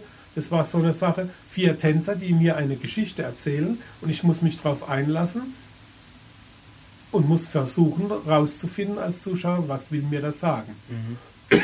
Und da kann das Licht natürlich unterstützend wirken, wenn man es eben in dem Aspekt einsetzt. Und man kann in so einem Aspekt halt auch frei gestalten, was mir viel Freude macht, dass ich dann Räume Ja.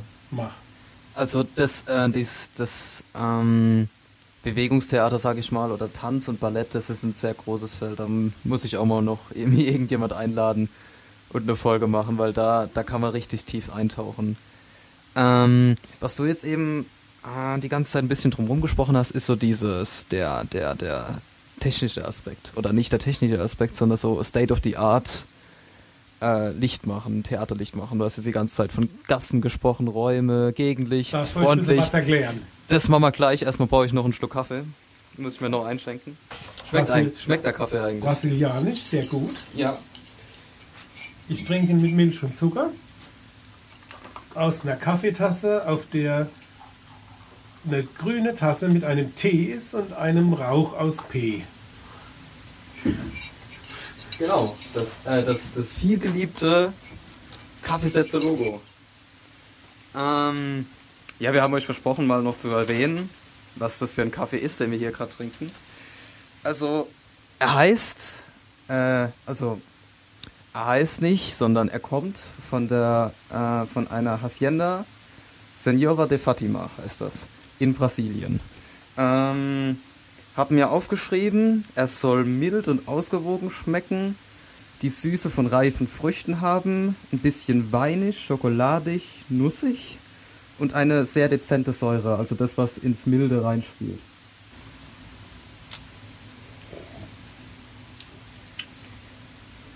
Ja, man muss immer ein bisschen schmecken. Also ich, ich schmecke schon die ganze Zeit, dass es ähm, mir auf der Zunge liegt. Also es liegt wirklich Es liegt weich auf der Zunge. ja, genau. Und ähm, das ist immer so ein Indiz für dieses Schokoladische. Also das ist mit schokoladig gemeint, weil das war bei einem vorherigen Kaffee, den wir hier hatten, auch, dass die geschrieben haben schokoladig. Und dann war das so, dass das wirklich wie so ein Stück Schokolade, wenn man das, wenn man das ganz langsam zergehen lässt, dass das wirklich auf der Zunge liegt. Also Ja. das ist dann mit schokoladig gemeint. Und das Nussige spüre ich aber auch. Also Mhm. das ist so ein bisschen eine, eine Würzigkeit. Ein Weintrinker würde sagen, nussig im Nachgang. Ja. ja, das ist ja auch hier, ähm, das ist ja auch daher inspiriert, mal ein bisschen hier äh, den Gourmet Also, zu spielen. Der ist, der ist nussig im Nachgang und die leichte Säure, das tut mir gut, ähm, weil man dann mehr als eine Tasse trinken kann, ohne Sodbrennen zu kriegen. ja, richtig. ähm, noch ein paar, noch ein paar Infos gefällig. Also der wurde in 950 Metern Höhe angebaut. Spürt man. Das ist relativ niedrig, weil der letzte Kaffee, der wurde in über, also bis zu 2700 Metern Höhe angebaut. Ich will damit sagen, man spürt die 950 Meter, mir ist nicht schwindlig geworden. Ach aus der so. Tasse. Man kriegt keine Höhenangst. Darf man als Beleuchter auch nicht haben auf der Leiter. Ja, ähm, aus äh, Brasilien, komplett natürlich angebaut, weil anscheinend äh, der brasilianische Kaffee dafür berüchtigt ist, ähm, ein bisschen ausbeuterisch vorzugehen, weil das ist der größte Kaffeeexporteur der Welt. Rat mal, wie viel Tonnen die produzieren im Jahr? 2,7 Millionen Tonnen Kaffee exportieren die. Oh. Kann ich mir gar nicht vorstellen, wie viel das in, Ist in wirklich nicht. Wagenladungen oder LKWs oder, oder. Zugladungen. Ich weiß auch nicht, wem was die das messen. Ob die das jetzt so, keine Ahnung, ob die das jetzt Ich so hochgerechnet, oder? Ja, wahrscheinlich.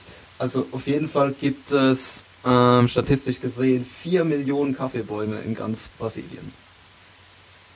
Müssen wir mal ausrechnen, wie viele Kaffeebäume pro Einwohner in Brasilien da rumstehen. Mhm.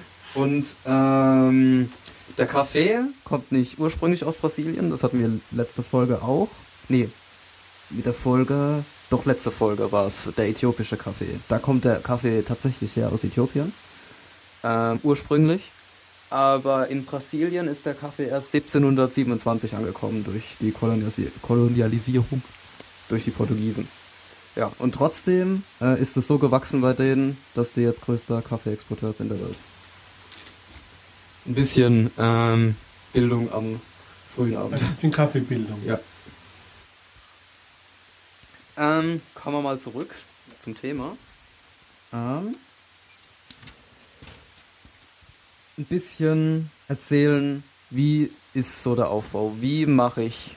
Ich, ich habe eine leere Bühne, ich habe ein Stück, ein, sagen wir mal ein ganz normales Stück, ähm, viele Dialoge, ein bisschen, äh, ein paar, ein paar Massenszenen, ein paar Monologe, Bühnenbild, ein, ein bisschen, ja genau, ein Couch. bisschen Bühnenbild. Also jetzt nichts völlig Verrücktes, sondern das, was man halt so kennt. Wie beleuchte ich die Bühne so, dass es stimmig wird? Ja. Zunächst muss man sagen, äh, brauche ich natürlich ein Licht, damit die Schauspieler gesehen werden. Mhm. Das ist das Erste. Das heißt, wenn es ein Innenraum ist, würde ich mit einem Warmtonlicht anfangen. Das sind die Theaterlampen mit Halogen, wie wir schon erwähnt haben. Also die haben dann so 500 bis 2000 Watt, je nach Größe des Theaters und der Notwendigkeit äh, der Lichtmengen, äh, dass eben noch was auf der Bühne ankommt. Äh, wenn ich eine kleine Bühne habe, dann reiche 500 Watt Lampe, weil ich halt nur drei Meter weg bin.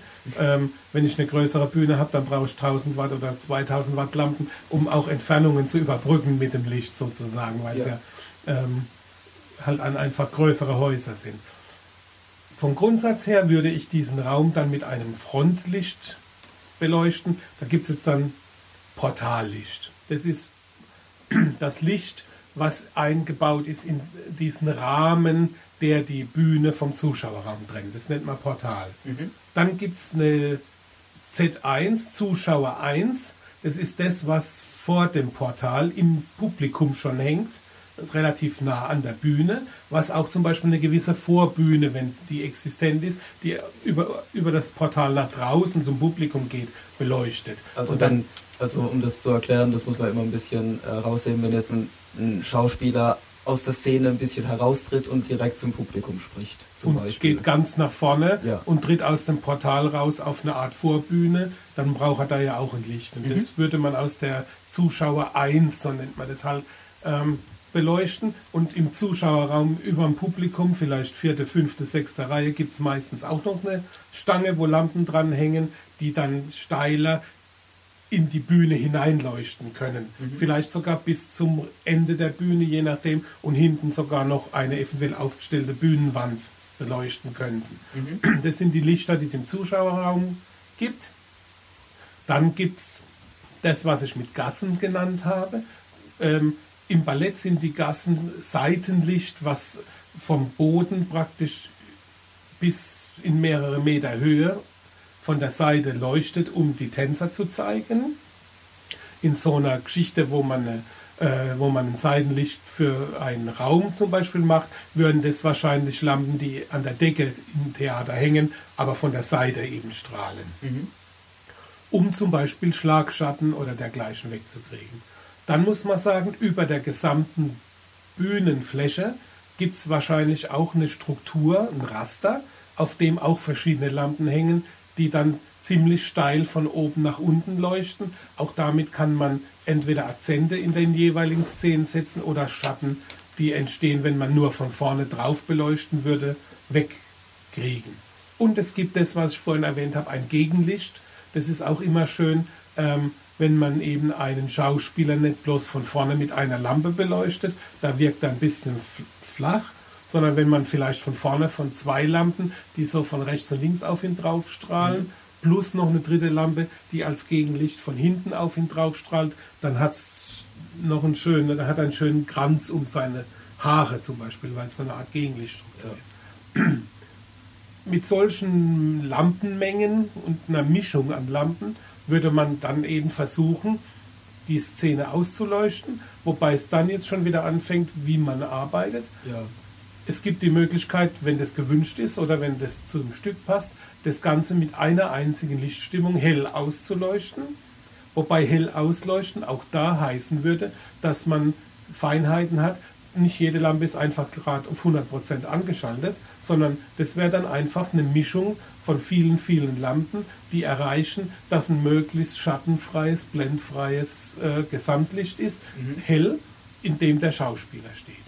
Oder man will erreichen, dass die, die auf der Couch sitzen, und der, der am Tisch sitzt und der Schauspieler, der in der Mitte zwischen Couch und Tisch vorne steht, dass die in diesem Zimmer, wenn sie ihre Auftritte oder ihre Texte haben, besonders hervorgehoben sind und die anderen nicht. Dann könnte man ja, sage ich mal, das ganze Licht ausschalten und immer nur ja. die zwei auf der Couch anleuchten. Man könnte aber auch die Gesamtszene schön ausleuchten, aber von der Wertigkeit das Gesamtlicht herunterdimmen und nur wenn die zwei auf der Couch sind, dort ein bisschen heller machen als mhm. die anderen. Das äh, liegt dann daran, wie man künstlerisch arbeiten will. Wie es auch der Regisseur haben will oder so.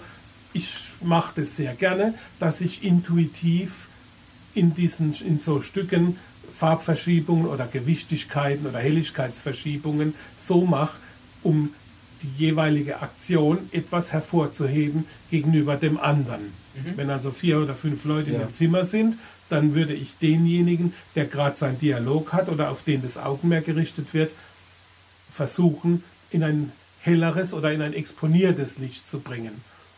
So aber, dass es dem äh, Zuschauer nicht auffällt, so nach dem Motto, die blinke ja ständig herum. Sondern ja. da wäre jetzt dann mein Anspruch und meine Kunst, dass es unmerklich an der Stelle, wo der jeweilige Akteur jetzt gerade tätig ist, dass es da unmerklich gefeatured ist, mhm. sprich anders ausgeleuchtet als grundsätzlich und bei den anderen vielleicht ein bisschen weg, um das Augenmerk auf denjenigen zu bringen, der gerade seinen Dialog oder so hat. Aber das ist eine Frage, wie man künstlerisch an so ein Thema mhm, also das, da, da kommen wir dann schon in die Feinheiten ran. Ja. Also man geht von diesen, von diesen verschiedenen äh, Lichtern aus, die da, die da hängen, was normalerweise das ist, was du gesagt hast, Zuschauer. Standardlicht. Genau. Und von da ab, ähm, also das ist wahrscheinlich meistens oder überall gegeben oder muss man sich halt selbst hinhängen, wie auch immer. Ja. Und von dem, ähm, von diesem Grundgerüst aus weicht man dann ab oder weicht nicht unbedingt ab, sondern versucht damit zu spielen. Man kann das so betrachten wie, wie das Kochen von einem Gericht oder Belegen einer Pizza. Du brauchst für eine Pizza den Teig und du brauchst die äh, Tomaten und den Käse. Die drei Zutaten mhm. sind die erste Sorte Pizza. Dann kannst du aber anfangen und an manchen Stellen eben Pilze draufstreuen, an einer anderen Stelle machst Salami drauf. Verfeinern tust das Ganze, indem es ganz fein mit ein bisschen Basilikum würzen tust. Und dann, wenn es dir gelingt und du hast ein feines Händchen für die Zutaten, dann hast du hinterher eine super Pizza, wo du sagst, wow, Gourmet. Ja. So sehe ich zum Beispiel die Sache, wie gehe ich mit den Spielgeräten, also mit meinen Zutaten um. Mhm. Ich habe 12 oder 15 Lampen. Wenn ich die alle einschalte, dann ist hell. Ja. Aber nicht unbedingt eine Dramaturgie gegeben. Also muss ich ein bisschen weniger an der Lampe, ein bisschen mehr an der Lampe. Das heißt, ich arbeite so, wie wenn ich ein Gericht kochen würde ich versuche die Zutaten zueinander in ein sinnvolles Verhältnis zu bringen und habe dann hinterher als Ergebnis ein schönes Bühnenlicht. Mhm. Ähm, was wollte ich denn jetzt sagen? Jetzt habe ich extra geguckt. Na. Wir haben brasilianischen Kaffee ja. aus 950 Meter Höhe. Erstmal noch ein Stück nehmen. Ähm, was ich jetzt noch wissen wollte, ist, ähm, wie, wie, also jetzt geht es darum, mal so ein paar Beispiele zu finden. Wie kann man von diesem, von diesem Grundgerüst abweichen? Was ist denn so? Also wir haben jetzt schon die, das, die Gassenlichter, also die sind schon da. Man kann damit Räume erzeugen, Stimmungen erzeugen, also die, der Raum an sich, dann die Schatten natürlich, mit denen man spielen kann. Das sind so Sachen, die jedem einleuchten. Aber was hattest du denn schon für so wirklich ich will nicht sagen ganz verrückte Ideen, sondern mal, mal eine Idee, wo, wo irgendwie du von diesem, von diesem Raster ein bisschen abgewichen bist? Eigentlich weicht man, also mir geht es so, man weicht ja immer irgendwie von einem Grundraster ab. Ja. Das Grundraster ist natürlich die technische erste Voraussetzung, aber aus irgendwelchen Gründen braucht man dann natürlich auf einmal irgendwo doch einen Spot zum Beispiel. Ja. Also gibt es jetzt die Möglichkeit, aus den vorhandenen Lampen eine auszugucken, die genau dahin leuchtet, zum Beispiel. Idee wäre jetzt in unserem imaginären Theaterstück ähm, die Lampe, die über dem Tisch ist, dass man zum Beispiel nur den Tisch beleuchtet. Mhm. Ähm, es gibt dann Theaterstücke oder es gibt Theater, die hängen dann tatsächlich eine Lampe über den Tisch. Und da drin ist eine 100 Watt Birne. Ähm, die würde aber nie ausreichen, um auf dem Tisch zum Beispiel den Schauspieler zu beleuchten. Also Ja. läuft der Trick so, dass die Lampe, die man sieht, mit der 100 Watt Birne drin ein Stück weiter vorne hängt und hinten dran ganz steil leuchtet eine Theaterlampe und macht eigentlich einen gefakten äh, Lichtstrahl. Ja. Weil auf einer Bühne, wo alles hell ist, mit ein paar tausend Watt, natürlich die eine Birne, die, die tatsächliche äh, Lampe, die über einem Küchentisch hängt, ähm, beleuchten würde, keine Aussage mehr hat. Ja. Sowas zum Beispiel. Da fängt es schon an, dass man da dann ein, Special hängt. Oder äh, in irgendeiner Szene äh, will der Regisseur ein Mondlicht haben. Wo kommt das Mondlicht her? Das muss aus irgendeinem Fenster von, sagen wir jetzt mal, hinter der Couch links ist ein Fenster und da leuchtet ein Mondlicht rein. Ja. Also hat man in dieser Ecke ein Stativ mit einer weiteren Lampe, die dann tatsächlich durch ein Fenster im Bühnenbild hereinleuchtet. Oder wenn eben kein Bühnenbild ist, sondern nur irgendwelche schwarzen Gassenabhänge, dann steht halt da ein Licht und strahlt halt herein. Und da habe ich ja schon gesagt, da könnte man ja dann eben mit den Torblenden zum Beispiel einfach einen langen Lichtstrahl setzen, um ein dramaturgisch interessantes Seitenlicht zu haben. Wenn zum Beispiel in, in, in schön milchig weiß Mond. Kaltlicht irgendwas. Oder sogar gleich eine richtig blaue Kaltlichtfolie, dass es so ein, ähm, so ein Mondblau ist, wie man es halt manchmal äh, im Film Der Blaue Lagune oder so. Halt, gibt's ja so, da gibt's ja. Ja. dann, da kannst du dann natürlich spielen und muss zum Stück halt passen. Mhm. Könnte aber natürlich sein, wenn dann der Dieb des Nachts in das Zimmer kommt, dass dann dieses ganze Zimmer duster ist, überhaupt kein Licht und nur das Mondlicht.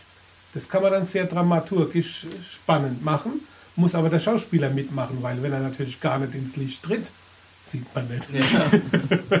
Sieht man dann gar nichts mehr. Das ist nicht nur mehr, nicht mal mehr geheimnisvoll, sondern peinlich. Nicht da, nichts mehr da. Ja. Und da kann man dann natürlich zum Beispiel auch faken, dass man tatsächlich ein Seitenlicht mit Mond hat. Und wenn es aber nicht ausreicht, ähm, erleuchtet dieses Seitenlicht, was wir jetzt da so gerade ideenmäßig gebastelt hatten, nicht aus. Und dann müssen halt irgendwo im Theater noch vier oder fünf andere Lampen auch diese Farbfolie haben. Und die werden dann mit 10% oder so dazugegeben. Dann sieht es so aus, als würde der Mond eben den ganzen Raum Mhm. erleuchten. Was dann halt im Theater mit ein paar Lampe gemacht wird. Und dann kann der Schauspieler wieder drin herumtappern äh, und wird gesehen mit seiner Aktion. Was, was immer schön ist und im Theater Spaß macht, sind natürlich so Besonderheiten, dass man irgendwelche Bühnendeko-Elemente auch zum Leuchten bringt. Dass, wenn eine Bar ist oder so, dass man eben die Flaschen hinterleuchtet als kleines Special, so Geschichten. Was kann man machen? Dramaturgie erreicht man auch durch Farbigkeit. Ich arbeite auch gern natürlich mit Farbverschiebungen und dank den LEDs, die es heutzutage gibt, äh, kann man da natürlich sehr viele Farben und Nuancen von Farben ins Spiel bringen, zusätzlich zum Halogenlicht. Heute einfacher, als man das früher konnte, weil wie gesagt, früher hat man für jede Lampe, die farbig sein sollte, halt eine Folie gebraucht. Ja, äh, komm mal, erzähl mal ein bisschen was über die LEDs. Das ist ja jetzt so, sag mal, die, die, die Zukunft, die gerade schon passiert in der Lichttechnik. Eine beeindruckende Sache, Ja. eine gefährliche Sache auch. LEDs alleine sind heutzutage nach wie vor schwierig im Theaterbereich. Mhm. Erkläre ich auch gleich warum. Ähm, LEDs, die gängigen, die bezahlbar sind, bestehen aus Rot, Grün und Blau. Das sind sehr enge Spektren, die da in der Lampe sind. Wie wird Rot, Grün und Blau gemacht? Es sind halt einfach eine Mischung. Wenn man von vorne auf die Lampe guckt, dann ist es nicht so, wie man es kennt von Halogenlampen, ein Lichtpunkt, der mit einer Linse verstreut wird, sondern bei den LEDs sind es dann halt so viele Pixel und die werden in einem Raster ange äh, sind in dem Raster sichtbar und da gibt es Qualitätsunterschiede von ganz kleinen LEDs mit wenig Licht bis hin zu mittlerweile 3 Watt LEDs, die richtig viel Licht machen. Mhm. Ähm, in der Struktur bezahlbar sind die nach wie vor mit Rot, Grün, Blau einfach als ein Grundraster über eine runde Fläche oder über eine längliche Fläche, wenn es eher so eine LED mit einer Fludercharakteristik ist, ja. verteilt. Das war der erste Schritt. Die Entwicklung geht rasant. Mhm. Sehr schnell hat man gemerkt, wenn ich Rot, Grün, Blau, Rot, Grün, Blau ein Raster von LEDs habe und dann schalte ich die ein, dann habe ich hinter dem Schauspieler natürlich auch Rot, Grün, Blau unterschiedliche Schatten, jeweils in den anderen Komplementärfarben, aber ich kriege eine aufgefächerte Schattenstruktur. Weil ja die einzelnen LED-Farbpixel einen, physischen Abstand voneinander ja, haben. Ja. Dadurch entsteht hinter dem Schauspieler, wenn ich den jetzt mit Rot, Grün und Blau anstrahle, dann ist auf ihm praktisch die Mischung von Rot, Grün und Blau, was so eine Art Weißlicht ist. Und je nach Qualität sieht es sogar richtig gut aus. Mhm. Aber hinter ihm auf, auf dem Boden habe ich getrennte Schatten. Mhm. Das will man nicht unbedingt.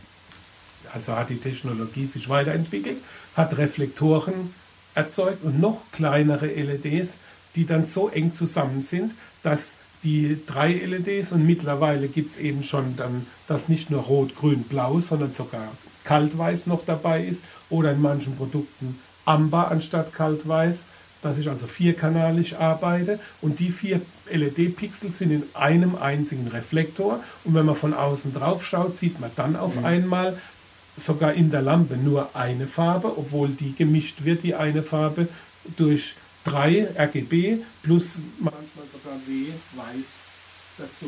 Da muss ich noch, also nee, da muss ich noch, da will ich kurz einhaken, ähm, wegen den Kanälen. Wir haben vorhin gesagt, die Lampen früher, das, das ist eine Birne, ein, eine ein Birne, Kanal. Eine Birne, ein Kanal und jetzt kommen die LEDs und dann arbeitet man mit einer Lampe plötzlich in vier Kanälen, praktisch. Und dann wäre es sogar noch wenig. Mhm. Also ähm, wenn ich eine Lampe habe, die RGB und weiß kann, also rot, grün, blau, weiß, ja. dann sind es, wenn ich die einzelnen Kanäle bedienen will, mindestens vier. Mhm. Meistens haben die LEDs aber noch mehr Kanäle. Warum haben sie das? Es gibt noch einen Gesamtdimmer-Kanal, das wäre dann schon der fünfte Kanal. Mhm. Es gibt noch einen Kanal, mit dem man Stroboskop machen kann, das ist der sechste Kanal. Es gibt bei vielen Produkten noch einen äh, Kanal mit Makros. Was sind Makros? Das heißt, der Chip in der Lampe selbst hat schon vorgefertigte Farben. Farben. Ja. Das ist der siebte Kanal. Jetzt weiß ich nicht, achter Kanal ist noch Dimmerkurven oder, oder sonst irgendwas. Also da sind nach oben keine Grenzen gesetzt. Okay. Und bei noch teureren Produkten, wo du dann äh, immer noch eine, eine, Matrix hast, wo die einzelnen LEDs, wo du acht oder zehn LEDs hast, oder 18 gibt es ja mittlerweile oder noch mehr, die zusammen angeordnet sind und dann eine Lichtquelle darstellen, ähm, gibt es im übertriebenen Fall natürlich für jedes einzelne LED-Pixel einen Kanal, dann bin ich auf, ruckzuck bei 38 oder mehr Kanälen. Also da gibt es nach oben keine Grenzen. Das, das, das multipliziert sich dann. Multipliziert in der, in, in, in, der Schwierigkeit, aber auch in den Möglichkeiten. Natürlich. Nicht alles ist natürlich sinnvoll, aber ja. ähm, es geht technisch, dass man tatsächlich bei so einer Lampe jedes einzelne äh, LED Reflektorteilchen mit vier LEDs drin einzeln ansteuern könnte. Also und dann alle anderen aus und praktisch nur das an. Was vielleicht keinen Sinn macht, aber es technisch geht. ähm, man kann, es gibt auch mittlerweile natürlich so Produkte, das ist dann so eine, sind so Matrix, wie man sie auch bei DJs hinten dran hängen oft hat. Das sind so vier, 16 LEDs, 16 LED-Reflektoren und in jedem RGB drin. Und da kann man dann natürlich, wenn man das hinter einem DJ-Hänger hat und nicht bloß eins mit 16, sondern vielleicht eine ganze Palette, kann man sogar durch geschickte Programmierung, da man ja jeden einzelnen Reflektorkreis beleuchten kann, mhm. Buchstaben, Muster oder sonst was machen. Das ist natürlich dann ein großer Programmieraufwand, aber hat natürlich schon, gibt schon reizvolle Geschichten. So viel zu dem Ausflug, äh, was, kann, was kann die neue Technologie und wo, wo geht das hin? Ja. Ähm, Im Theaterbereich kranken diese LEDs im Moment noch an dem Farbwiedergabeindex. Kri genannt oder auch Ra ist die Bezeichnung. Das ist noch nicht ganz einheitlich. Das heißt, dadurch, dass ich bei Rot, Grün, Blau LEDs, also RGB, dreikanalische LEDs, ja sehr enge Spektren für die jeweiligen Farben haben, ist automatisch zwischendrin sind natürlich Lücken. Mhm. Und je nachdem, was bunt, wenn ich was Buntes anstrahle, kann es dann natürlich passieren, je nachdem, was für ein Produkt ich habe, ähm, dass das sehr matschig und die Farben sehr matt aussehen. Das ist zum Beispiel so eine Sache, Kritik an LED, wenn man die als reines LED-Licht nimmt. Die Industrie äh, produziert da natürlich äh, dagegen an, indem sie erzeugt haben RGB und Weiß oder RGB und Amber. Damit habe ich nochmal eine weitere Farbe. Wenn ich Weiß dazu nehme, dann kann ich aus RGB nicht bloß die Grundfarben mischen, sondern mit dem Weiß auch noch feinere Pastelltöne, ja. was im, im Theater dann wieder auf einmal interessant wird. Das ist wie, wie so äh, aus der Schule so ein Wasserfarbmalkasten mit der, mit der Deckweiß, wo man dann schön mischen konnte. Man dann schön mischen und kriegt dann feinere Nuancen, die man mhm. mit den Grundfarben gemischt nicht hinbringt, so zum ja. Beispiel.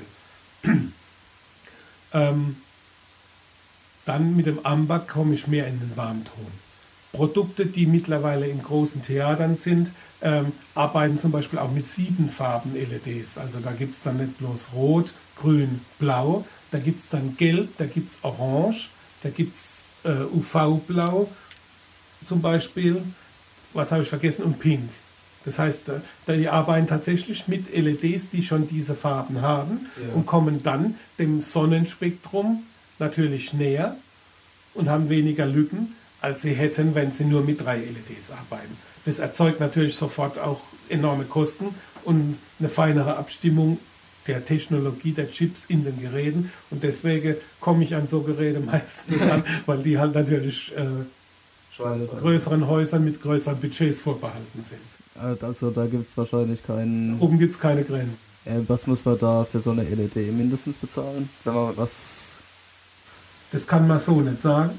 Also wenn man wirklich was haben will, was womit man arbeiten kann, kann man auch nicht sagen. Kann man so, das kann man so sehen. Das muss man dann von Projekt zu Projekt. Das Projekt. Das Problem ist, man kann seriös dazu nichts sagen. Man muss eigentlich immer gucken, was kann das Produkt, was macht's, kann ich mit dem, was das Produkt kann, mein Ziel erreichen. Mhm. Ich habe mit LEDs angefangen. Das waren 5 Watt Pixel Friedhöfe. Ähm, die haben eigentlich so viel Licht gemacht wie eine 100 Watt Birne, vielleicht so im Verhältnis. Ähm, aber bunt. Schön bunt natürlich. ähm, mit denen konnte man aber zum Beispiel auch kein Weißlicht erzeugen. Dafür waren sie ja. aber auch nicht geplant. Die waren geplant, um schön bunt ja. zu machen. Ja. Ähm, mit denen kann man immer noch sehr viel machen, wenn man sie einsetzt mit dem, was halt das Produkt kann. Sehr mhm. schnell habe ich natürlich gemerkt, ich mache sehr gern farbiges Licht in Gassen fürs Ballett. Und da muss ich eine gewisse Lichtmenge einfach haben. Also bin ich jetzt im Moment mit dem Material für so eine Bühne, die 12 Meter Breite hat, habe ich Lampen, die haben 7 mal 12 Watt. Klingt jetzt mhm. viel.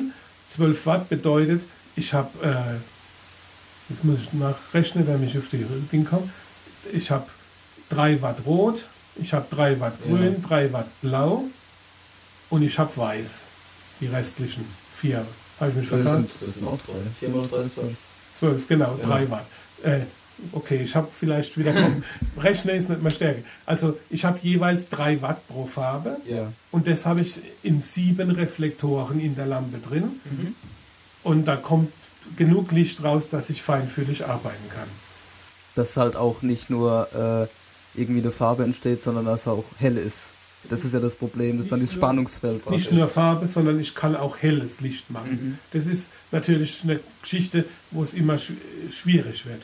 Auch gibt es mittlerweile schon Lampen, die Kaltweiß und Warmweiß und Amber zum Beispiel nur haben, also typisch in einen Theaterkontext. Also praktisch eine Theaterlampe in LED. In LED. Mhm. Ähm, Die ersten waren, die ersten, die es da gab, waren vom Licht her sehr schön, aber halt ähm, auch noch nicht so richtig fett. Und ja. die Industrie arbeitet fieberhaft daran, Theaterlampen, LEDs herzustellen, die Halogenlampen ersetzen. Warum macht sie das? Erstens wegen der Einsparnis an Energie. Klar, klar. Also du hast eine Profi, äh, du hast eine Profi LED-Lampe, die hat 200 Watt Stromverbrauch und ist so hell wie eine 1000 Watt Halogenlampe. Mittlerweile gibt es das. Aber der Anschaffungspreis ist natürlich noch enorm. Ja. Rechnet sich aber trotzdem, weil wenn man guckt im Theater, in welcher Menge diese Lampen benutzt werden, rechnet sich über den Strom. Es rechnet sich aber auch über die Wattung, weil die LED ähm, keine Wattung in dem Sinn für das Leuchtmittel braucht. Ja. Und eine 1000 Watt Birne, die muss halt irgendwann immer wieder auswechseln. Und, wahrscheinlich, wenn die oft gebraucht wird, auch noch relativ häufig. Das ist der Punkt in einem Theater. Ich erkenne die Häufigkeit nicht. Ja. Aber es ist deutlich so, dass da irgendwelche Männer ähm, tatsächlich permanent irgendwelche Lampen austauschen, was Arbeitszeit kostet, was äh, das, die, die Birne als solches kostet. Und bei einer LED hat man das eben nicht und hat sogar noch kaltweiß, warmweiß und bei manchen Produkten Amber, also schönes Gelb, in einem einzigen Lichtkreis drin. Also da hat man auch Verbesserungen natürlich. Mhm. Ähm, vorhin wollte ich noch irgendwo einhaken, jetzt habe ich was vergessen. Ach so, ja, ähm, diese, diese Lampen, wo du gesagt hast, die ähm, praktisch als Theaterlampen wirken. Erst, erster Punkt, ähm, kann das überhaupt wirklich sein wie ein Licht? Weil, weil LED, das ist ja, das, die Technologie ist ja, das heißt ja schon lichtimitierende Diode. Also es kann, es ist eigentlich ja gar kein Licht. Also die, die technische, das wollen wir jetzt gar nicht ausweisen. Kenn ich das, auch nicht das verstehe ich selbst nicht. Da, da verlinke ich, da verlinke ich mal Wikipedia dazu und das soll sich jeder durchackern, der, der möchte.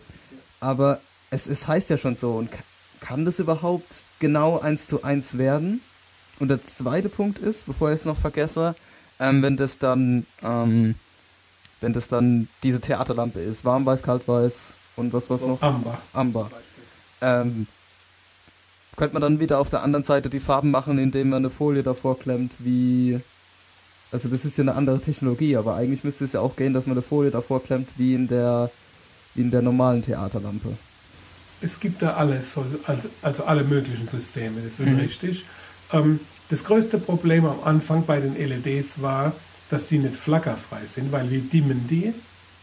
Die dimmen dadurch, dass quasi der Strom unterbrochen wird. Also man stellt sich ja. das, man muss sich das eigentlich so vorstellen, dass es äh, nicht eine Strommengenverringerung äh, ist, was dann den Wendel weniger hell glühen lässt wie bei einer Halogenlampe.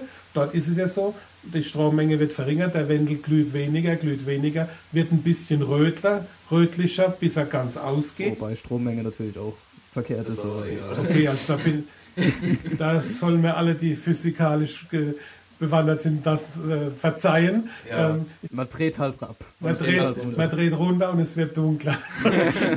Darauf können wir uns einigen. Und bei den LEDs dreht man eigentlich auch runter, aber es wird nicht dunkler, sondern es flackert langsamer. Ja. Also im Prinzip, natürlich flackert es immer noch so arg, dass das menschliche Auge das nicht er erkennen kann. Ja. Ähm, und das sind die Haken bei den LEDs. Die ersten, die ich hatte, war, hat das menschliche Auge dieses Flackern nicht wahrgenommen, aber wenn man eine Videoaufzeichnung gemacht hat, hat es geflimmert wie ja, verrückt. Ja. Das hat einem wahnsinnig gemacht. Die waren nicht so, das nennt man flickerfree oder eine hohe äh, Frequenzrate. Die neueren LEDs sind alle 400 Hertz aufwärts, mhm. also 400 Mal in der Sekunde an- und ausschalten sozusagen. Ähm, das heißt, da sieht es die Kamera auch nicht mehr als Flackern. Mhm. Die LEDs haben nach wie vor auch die teureren Profi-Geräte, die weniger, aber die billigeren, die ich mir so leisten kann, haben immer noch das Problem, man kann mittlerweile sehr schön dimmen von 100% auf 30% und dann wird es schwierig und bei 5% bis 0% dimmt nichts mehr, da geht es aus. Okay.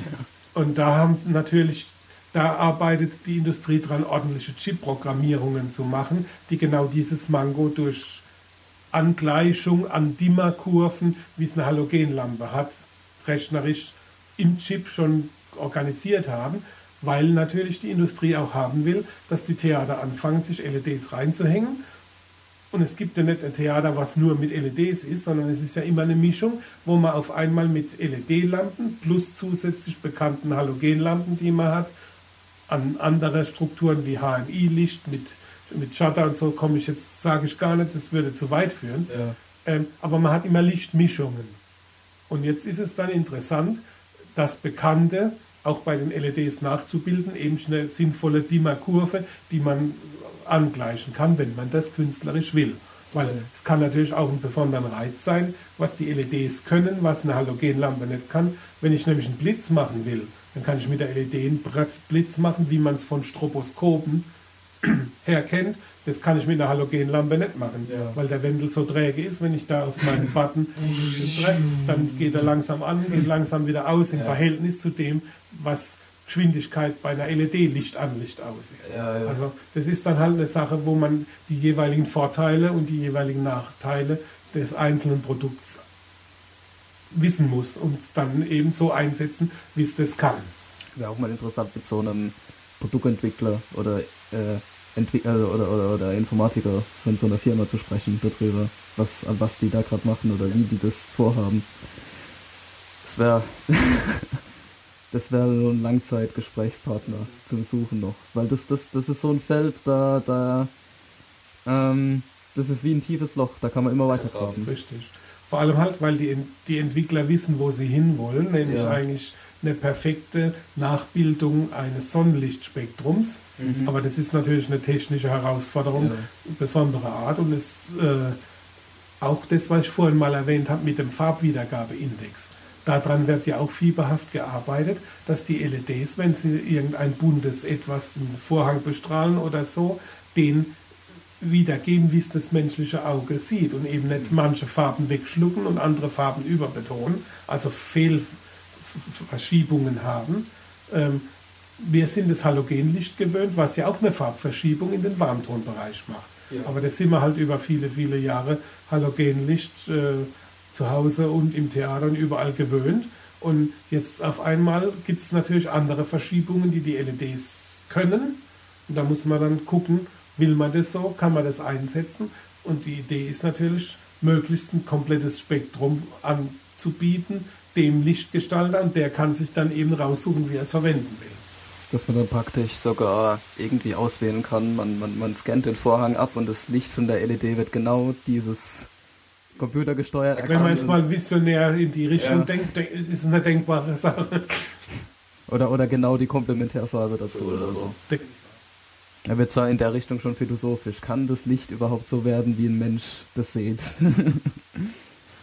Spannend. Für, für, mich interessant, ähm, zum Beispiel, wenn ich, äh, also der Mensch sieht weniger, als die Technik sieht. Ja. Das ist immer das, was mich fasziniert wenn ich irgendwas ausleuchte und bin einverstanden damit und sage, oh, habe ich ein schönes, homogenes Bühnenlicht gemacht. Und dann guckt der Fotograf drauf und dann gucke ich in das Display der momentan der Digitalkameras, die ja immer größer wird, werden und sage, opla, da habe ich aber Lichtmengenunterschiede, zum Teil von vier Blendenstufen. Ja. Der Fotograf sieht es und ist mir böse, dass ich ihm so harte Kontraste reinbastel in seine Bilder. Ähm, ja, und das menschliche Auge und, äh, und der Betrachter im Zuschauerraum sieht es gar nicht. Ja. Und das ist aber natürlich eine Herausforderung, da das Licht zu homogenisieren, mhm. damit es für fotografische Zwecke, weil natürlich, wenn so eine Ballettveranstaltung ist von der Ballettschule, dann ist der Fotograf ein ganz wichtiger Bestandteil, weil natürlich jede Oma, jede stolze Eltern, alle wollen ein schönes Bild von ihrem Kind. Blöd ist, wenn das Kind jetzt genau in dem vier Blenden unterbelichteten Eck steht, was ich angerichtet habe.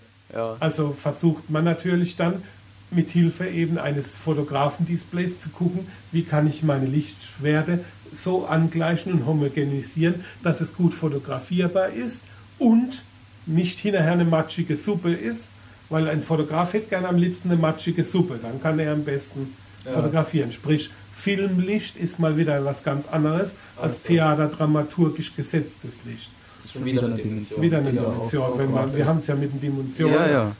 nee, das ist dann, das ist ja schön, so eine Metapher zu haben, die man immer wieder aufgreift. Das ist dann verständlich. Ja. Weil das ja. ist natürlich nochmal so ein Punkt. Das ist auch super interessant. Ähm, habe auch schon mal beim Filmdreh mitgearbeitet. Ja. Ähm, das war für mich interessant, ähm, dann zu sehen, mit wie wenig Licht der, der wohl, es war eine Tänzerin, die im Vordergrund war, die gut ausgeleuchtet war. In der zweiten Ebene hinter der Tänzerin gab es ein bisschen Nebel. Der sollte farbig ausgeleuchtet sein mit Gassenlicht, also mit Seitenlicht.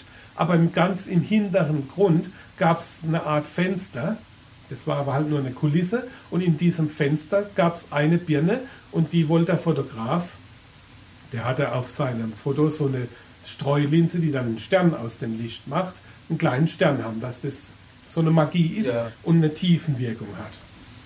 Ja, dann haben wir rumgebastelt und rumgebastelt.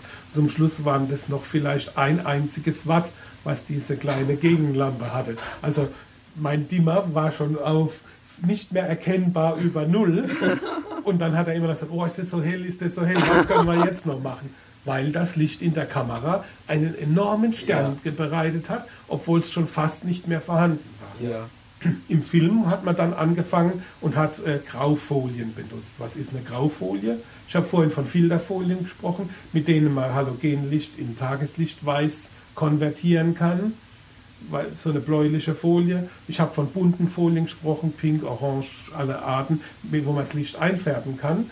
Und eine Graufolie ist letztendlich nichts anderes als eine Folie, die Lichtwe Lichtmenge reduziert. Mhm. Und die haben wir dann noch vor dieses nicht mehr vorhandene Licht noch davor gemacht und dann war es erst gut für die Kamera. Also ganz andere Belange. Das äh, kommt dann aufs, aufs Feld an. Also ja. die, das Licht, Licht braucht es überall, mhm. aber jede einzelne Vorstellung oder jedes einzelne Projekt hat dann andere Anforderungen. Richtig. Selbst schon, weil wir die ganze Zeit drüber geredet haben, über unser fiktives Stück mit dem Tisch in der Mitte ja. und, und dagegen das Ballett und jetzt noch dazu der Film. Und dann gibt es ja noch ganz andere, also ganz crazy, verrückte, moderne Stücke, die dann schon wieder irgendwas anderes wollen. Ja. Also es ist immer von Projekt zu Projekt von Grund auf, also wirklich von Grund auf, dass es immer was anderes ist, klar. Aber es sind von Grund auf andere Anforderungen und Herausforderungen, die sich einem stellen. Ja, so so, so kommt es mir jetzt. Das ist das, was Spaß macht. Mhm.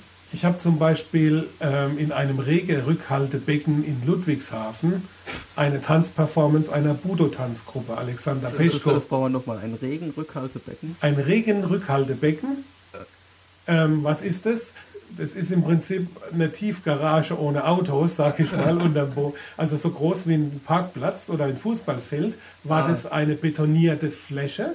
Ja äh, mit einer Zwischenwand, also zwei längliche Becken sozusagen.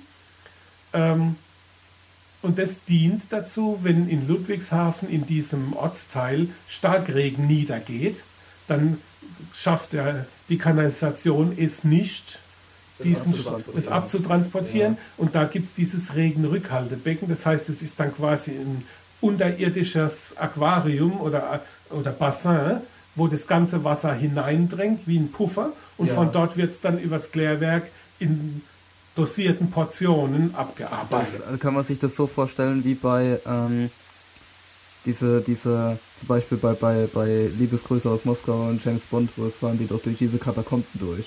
Die vom, vom alten römischen, von alten römischen Kanalisation. Ja, so in etwa, so in etwa nur keine Säulen. Ja, die modern, modern ist halt einfach, stell dir einfach ein Schwimmbad vor mit einer Betonplatte drüber. Okay, ja. Aber halt so ein unterirdischer Klotz praktisch, wo da halt das Wasser reinläuft bei Bedarf. Ganz genau. Und dieses Regelrückhaltebecken ist neu gebaut worden. Und dann wurde dieses Becken eingeweiht und wir durften als Einweihungsakt sozusagen an zwei oder drei Tagen dort eine Tanzperformance machen. Das Becken wurde eingeweiht. Regenrückhaltebecken wurde der Bevölkerung übergeben okay. und wir haben es mit einer Tanzperformance praktisch an die Bevölkerung übergeben. Ein bisschen suspekter Ansatz, aber die Location ist genial. Es war natürlich eine geniale Location, yeah. hat riesen Spaß gemacht und ähm, aber wie stelle ich mir das vor? Ich habe einfach zwei lange Betonräume, wie zwei, also zwei lange Betonräume und da drin war eine Budo-Tanzgruppe und hat ihre Performance gemacht. Warum habe ich das jetzt so ein bisschen episch geschildert? Ähm, wie mache ich da drin Licht? Ich, hab, ich kann natürlich nicht die neuen Betonwände anbohren, um Lampen an die Decke zu hängen, in zwei Meter 50 oder 70 Höhe. Ähm, wir haben also mit Dachlatten Konstruktionen gebastelt, an denen wir die Lampen angebracht haben, teils im freien Raum, teils an der Wand. Unter anderem hat die Budo-Tanzgruppe auch gesagt, die hatten zum Beispiel so Sitzplätze an der Wand, indem sie Diele hochkant eingeklemmt haben in die Wand und dann war ein Meter 50 Höhe, mal in zwei Meter Höhe ein kleines Brett, auf dem so ein weiß geschminkter Budo-Tänzer saß und Bewegungen gemacht hat. Mhm. Und die habe ich mit Ikea-Lampen beleuchtet. also einfach, man muss dann Ideen haben, was mache ich. Also ja. was haben wir gemacht? Bei Ikea gibt es eine 3 Watt LED Kaltweiß mit Schwanenhals, ja. die normalerweise dazu dient, damit man neben seinem Laptop ähm, Licht hat, um seinen Aufschrieb zu sehen oder am Schreibtisch, wenn man zwei Stück hat, reicht also eine, eine kleine Schreibtischlampe. Eine Art, eine mikrische Schreibtischlampe. Mehr ja. ist es nicht, aber mit einem Schwanehals, das war das Besondere. Und die haben wir eben auf den Boden vor diese äh, Dielen, auf denen in zwei Meter Höhe ein Tänzer saß, hingemacht und haben sie nach oben strahlen lassen und mit viel Aluminiumfolie habe ich Trichter gebastelt, um das Licht auch tatsächlich nur in langen Streifen auf dieses auf dieses Objekt, eben diesen Baudeal, der da eingeklemmt ist, mit einer kleinen Sitzfläche zu machen und die Tänzer zu beleuchten. Es hat natürlich riesen Spaß gemacht. Ja, sehr wenig Einsatz für einen großen Effekt. Ja, es war ein Rieseneffekt. Es hat sehr sakral gewirkt. Licht mhm. von unten wirkt natürlich auch dramaturgisch stark, wenn man da so sitzt. Also es hat sehr beeindruckend gewirkt und es waren insgesamt dann sieben von diesen Ikea-Lämpchen ähm, A3 Watt, also 21 Watt für diese Szene. Das war das nächste. Ähm, leider nicht dimmbar. Ja, also klar. sprich, ja. Schalt ein, digital. Es war nur digital dimmbar, sprich ein oder aus. Aber es hat natürlich, es war einfach so magisch, dass das Manko, dass man es nicht dimmen konnte, dann kein Problem war. Mhm. An anderer Stelle gab es dann von mir dimmbare Theaterlampen noch aber da war natürlich, war ich äußerst dankbar, dass es mittlerweile LEDs gibt, weil in dem Rege-Rückhaltebecken gab es halt keinen Starkstromanschluss. Ja. Wir hatten dann irgendwoher ein langes Stromkabel und dann musste, musste man sich halt eben mit dem Limit des nicht vorhandenen Theaterstroms und dass man da nicht eben 10 oder 12 Lampen einbasteln kann. Auch wäre es nicht gegangen, weil es ja sonst die Struktur der Weide gestört hätte, mhm. musste man sich limitieren. Und da kam man halt dann meine Erfahrungen von 1977 ganz am Anfang wieder zugute, dass man halt eben auch interessantes, spannendes Licht vielleicht nur mit einer oder zwei Lampen machen kann. Ja. Da muss man halt dann gucken, sich aufs Wesentliche reduzieren und manchmal heißt dann der Spruch Reduce to the Max. Mhm. Das hat dann ja, schon klar. funktioniert. Ja. Ähm, da hat es wahrscheinlich dann auch auf jeden Fall die Location gemacht. Also so eine Location ist schon richtig wichtig. Die Location als solches war einfach schon spannend. Ja. Also es gibt natürlich die, die, die ganz normale Theaterbühne, die ist toll, die ist, die ist klasse, damit kann man viel machen, weil da auch schon viel ist. Also man hat da alle Möglichkeiten, aber ich stelle mir so vor und auch aus deiner Schilderung, dass eigentlich die eigentlich spannenden und die eigentlich richtig Herausforderungen die sind, wo man einen coolen Raum kriegt und eine coole Location, aber dann halt gucken muss, wo man bleibt. Ja, habe ich zum Beispiel in Frankfurt anlässlich des Tags der offenen Tür im, bei der Abfall, Abwasserwirtschaft Frankfurt in einem Klärwerk ähm, fünf, Moment waren es vier, vier Klärbecken, auch unter Wasser, äh, auch unter, unterirdisch mhm. beleuchten können. Unterirdisch klar, sonst macht es keinen Sinn, wenn es taghell ist. Ja. Aber das waren alte Klärbecken, das waren tatsächlich so Katakomben, auch mit Säulen. Und das Wasser steht dort drin. Ähm, das sind magische Räume. Mhm. Und da plätschert dann auch das Wasser ein bisschen noch. Oder es hat kaum Bewegung, die, das ah, muss ja. aber unter Wasser sein, damit das Gebäude nicht marode wird. Also das ah, Wasser okay. ist notwendig. Ähm, und mit Wasser kann man halt schön arbeiten, weil man Reflexionen äh, kriegt aller Art. Und der erste Schritt war, ich habe mich architektonisch angenähert und habe das Bauwerk als solches illuminiert mit verschiedenen Strahlern, eben um die Gewölbe herauszuheben. Aber ich habe dann auch mit Farbigkeiten und mit Strukturen gearbeitet, um da dem Ganzen einen magischen Aspekt abzugewinnen. Mhm. Und es war auch ähm, teilweise künstlerisch umgesetzt, dass dieses Klärwerk ja das Ende eines, einer langen Kette von Rohren und Systemen ist. Ja. Wo der ganze Abfall, also es ist ein Werden und Vergehen, sage ich schon mal, also es ist ein mhm. endloser Kreislauf. Ähm, das war noch mitten Bestandteil der künstlerischen Struktur, die ich da entwickelt hatte. Unter anderem auch mit bewegtem Licht, was sich auf dem Kreis, hat sich auf dem Kreis gedreht.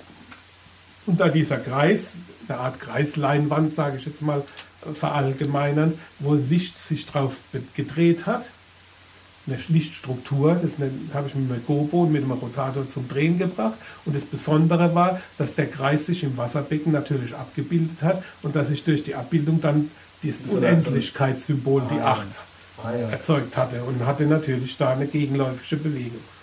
So Geschichten. Ja. Und das ist natürlich, um, die Idee war gleich geboren, aber die Umsetzung war natürlich eine mehrnächtige, eine mehrnächtige Aktion, dass der gebastelte Lichtkreis von drei Meter Durchmesser genauso installiert und hängt und äh, genauso ist, dass es dann unten im Wasser eben diesen schönen Effekt der Verdopplung gibt. Also und dass das eben in einer Ebene ist, dass es ja. sich ergänzt und dass es nicht irgendwie hängt, weil wenn es irgendwie hängt, macht es halt auch irgendwie einen Kreis in, ja. im Wasser.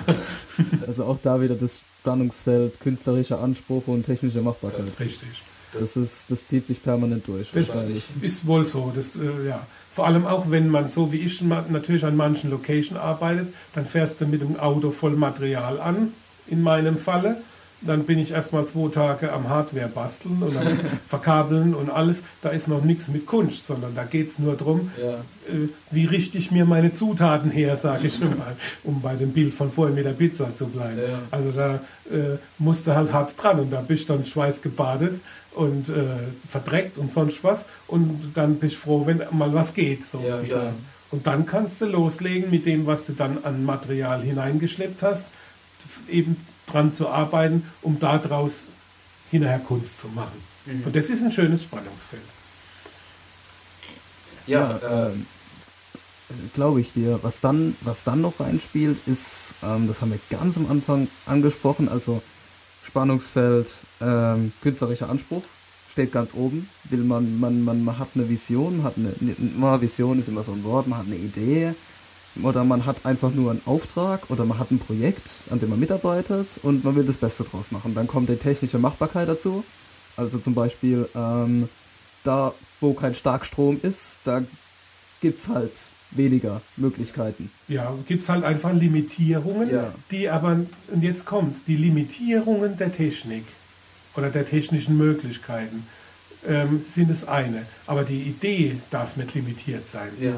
Das heißt, dann ist es der Trick, wie erreiche ich auch mit limitiertem Budget oder mit limitierter Struktur das Maximum an dem, was ich habe. Genau, also auf das Budget wollte ich jetzt gerade noch raus, aber das, das mit der Limitierung, das ist gar nicht schlecht. Ähm, dass man praktisch sagt, ähm, dass, dass, dass das Limitierte an sich nochmal im Denken eine andere, eine, eine andere Dynamik entwickelt, weil man weiß, ich kann jetzt nur das benutzen.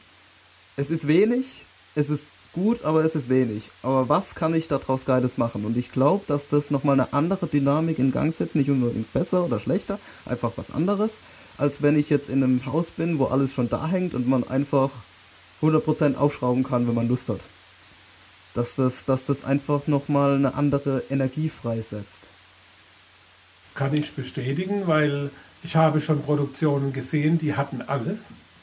Also sprich, ich habe beim Betrachten der Materialien und der Geräte, die ich da auf so Produktionen gesehen habe, ähm, ist mir der Geifer gelaufen sozusagen. Die Gier, ich will haben, ich will haben. Ich hätte also sofort meine Wunschliste rausnehmen wir können einfach mal abhaken, abhaken, abhaken. Ja. Mit einem enttäuschenden Ergebnis. Mhm. Weil es war alles da wo ich dann sagen musste zum Schluss, naja, Sie haben alles verwendet, aber warum? Ja, genau. Äh, es muss natürlich einen Sinn machen. Mhm. In dem Moment, wo du Limits hast und du hast immer irgendwelche Limits, das ist halt die, in der Natur der Sache. Da musst du deinen Grips anstrengen und musst pfiffig sein und musst sagen, ich will aber trotzdem. Da kann ich ja auch wie ein trotziges Kind sagen, ich will mein Eis aber trotzdem haben. Und dann musst du halt Tricks erfinden und musst sagen, okay, wie kriege ich den Effekt hin? Was passiert? Du erarbeitest dir die Sache. Mhm. Und die Energie der Erarbeitung, auch des Scheiterns in irgendwas und neu machen, diese Ausdauer, Ja. diese Stur, Sturheit ähm, im Verfolgen eines Ziels, all die Dinge machen es besser. Mhm. Okay. Wenn du alles von vornherein hast, wirst du halt sehr schnell auch bequem. Ja, wirst, wirst müde. Du weißt, du kannst äh, im, im Endeffekt kannst du einfach deine coole Effektleuchte draufknallen. Ja, die kann es ja von sich aus. Die Ja. Leuchte kann es schon. Ich Ja. habe oft einen riesen Respekt vor dem, was die Techniker und die Ingenieure in so eine Lampe schon alles reingebaut haben. Mhm. Mit dem Ergebnis aber, wenn dann so eine Lampe ein Hit wird in der Szene, dann sehe ich bei jeder Show das GoPro Nummer 412, weil es halt drin ist sozusagen. und vier Jahre später gibt es eine neue Lampe und da ist ein anderes GoPro drin und dann sehe ich in jeder Show das andere GoPro. Und da sage ich, hm, die haben Standard-GoPros oder Demo-Programme oder was weiß ich verwendet. Warum haben die sich nicht die Mühe gemacht, einen eigenen künstlerischen Ansatz zu Ja, da gibt's bei den Dingern gibt's immer so Demos, also praktisch die voreingestellten. Das, was wir vorhin gesagt haben als äh, ähm, Makro. Makros Einstellungen. zum Beispiel. Ja. Wir haben nämlich das weite Feld des bewegten Lichts noch nicht angesprochen, ähm, weil das auch wieder natürlich im Showbereich sehr oft auch zu sehen ist, Ja. aber auch immer mehr im Theaterbereich. Kurz, was ist das? Ähm, gemeinhin Wackellampen genannt. Ähm, das ist eine, im Prinzip kann man sich so vorstellen, es ist ein Dia-Projektor mit einem Bügel und der Bügel ist motorisch nach allen Seiten drehbar. Man kann im Prinzip den Dia-Projektor nach links, nach rechts, nach oben, nach unten Das sind diese, das sind diese was. Moving Lights. Ja, das sind diese Dinger, die man in so TV-Shows ganz sieht, diese Frösche, die da am Rand stehen und dann schön du- durchs ganze Publikum durchfahren. Zum Beispiel solche Geschichten. Ja. Ähm, natürlich Großproduktionen verwenden das sehr gerne, weil ich damit dramaturgisch interessant Licht bewegen kann. Ich kann Lichtstreifen über die Bühne schicken. Das sind auch die Lampen, wo man so Sterne, Kreise, Kringel, Punkte, alle Strukturen sieht, die dann eben auf den Publikum, auf den Schauspieler oder auf die Wände projiziert werden. Ja. Diese Strukturen, das sind Gobos. Ja. Gibt es auch im Theaterbereich. Man kann in eine Theaterlampe, die nennt man Profilscheinwerfer, die hat eben dann statt einer Linse, wo der Lichtkegel groß und klein gemacht wird, zwei Linsen. Und damit kann ich mit zwei Linsen auf einer Ebene eine Schärfe erzeugen. Und in der Ebene steckt dann einfach ein sogenanntes Gobo drin. Das ist im, im, im einfachsten ein Blech und aus dem Blech ist irgendeine Form rausgeschnitten. Die einfachste Form aus einem Blech ein Viereck oder ein Quadrat rauszuschneiden. Wenn ich das dann hineinschiebe zwischen Birne und Tubus und stelle mit den zwei Linsen, die der Tubus hat, auf das Gobo, also auf das Blech scharf, dann kriege ich ein Viereck abgebildet wie bei Media. Das sind die einfachsten Gobos aus Blech gestanzt. Dann gibt es Gobos, da ist einfach ein beschichtetes Glas geätzt und ich kann feinere Strukturen machen. Und mittlerweile gibt es natürlich einfach auch Beamer, die so lichtstark schon sind, die auch in Bügeln aufgehängt sind, mit denen ich ein, ein Bild projizieren kann und das ist auch beweglich. Ich hab, bin auf die Sache nicht so eingegangen, weil das natürlich eine Ebene an Technologie ist und auch noch einmal wieder mehr Kanäle benötigt. Das wird dann praktisch die Bewegung allein wird wieder als Kanal angesteuert. Dann. Die Bewegung allein wird mitunter zwischen ähm, zwei und vier Kanälen, je nach Feinheit. Also schon da für, nur für die Bewegung Pan und Tilt, also links, rechts, oben, unten oder so, äh, allein schon dafür vier Kanäle. Und dann kann das noch ein paar Farben. und Dann kann es mehrere Farben, dann kann es Gobos, die sich drehen. Dann wird die Geschwindigkeit noch extra geregelt. Dann wird das Licht in solchen Lampen manchmal nicht durch eine Halogenlampe, sondern durch eine Entladungslampe gemacht. Also brauche ich noch einen Shutter, der anstelle des, des Dimmers, der das Leuchtmittel dunkler macht, ähm, das Licht dadurch dunkel macht, dass wie eine Jalousie vorne dran Bleche das Licht versperren zum Beispiel. Dann gibt es Frostlinsen, dann gibt es Linsen, Prismenlinsen, die das Licht aufspalten, dass man dreimal das gleiche hat. Also da, da, der, da ist die Vielfalt riesengroß. Fass ohne Boden. Fass ohne Boden. Ja.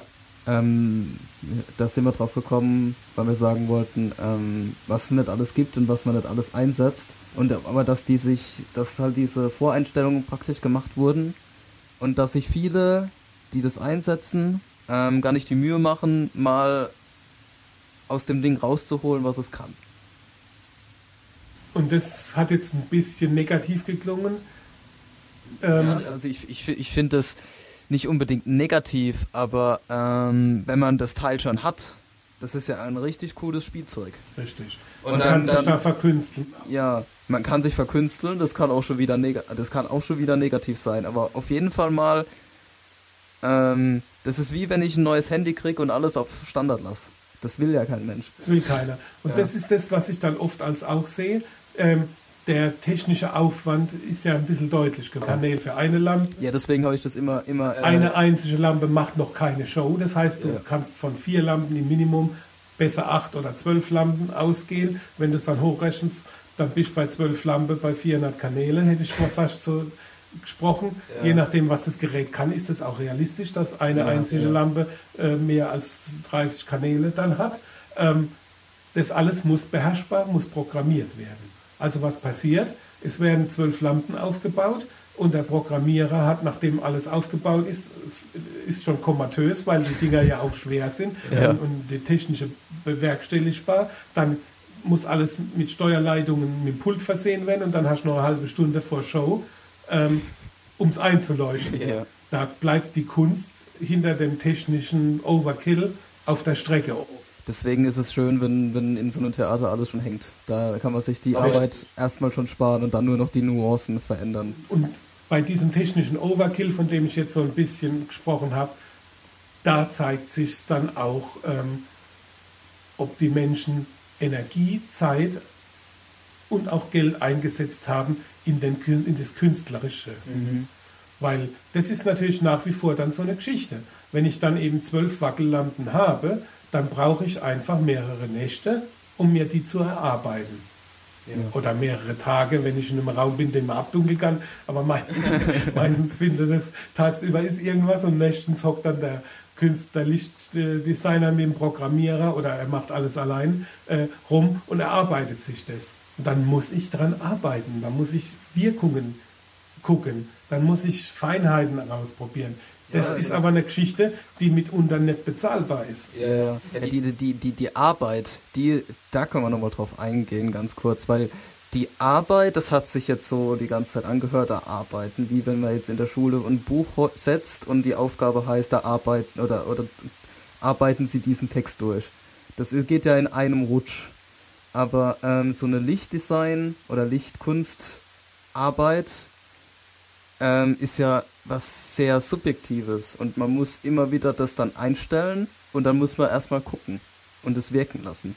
Und man kann das nicht in einem Rutsch durcharbeiten. So, so, so kam das jetzt auch so rüber. Man, es ist immer wieder dieses, komm erstmal runter und guck ähm, was siehst du eigentlich? Und wo muss man jetzt noch was verändern?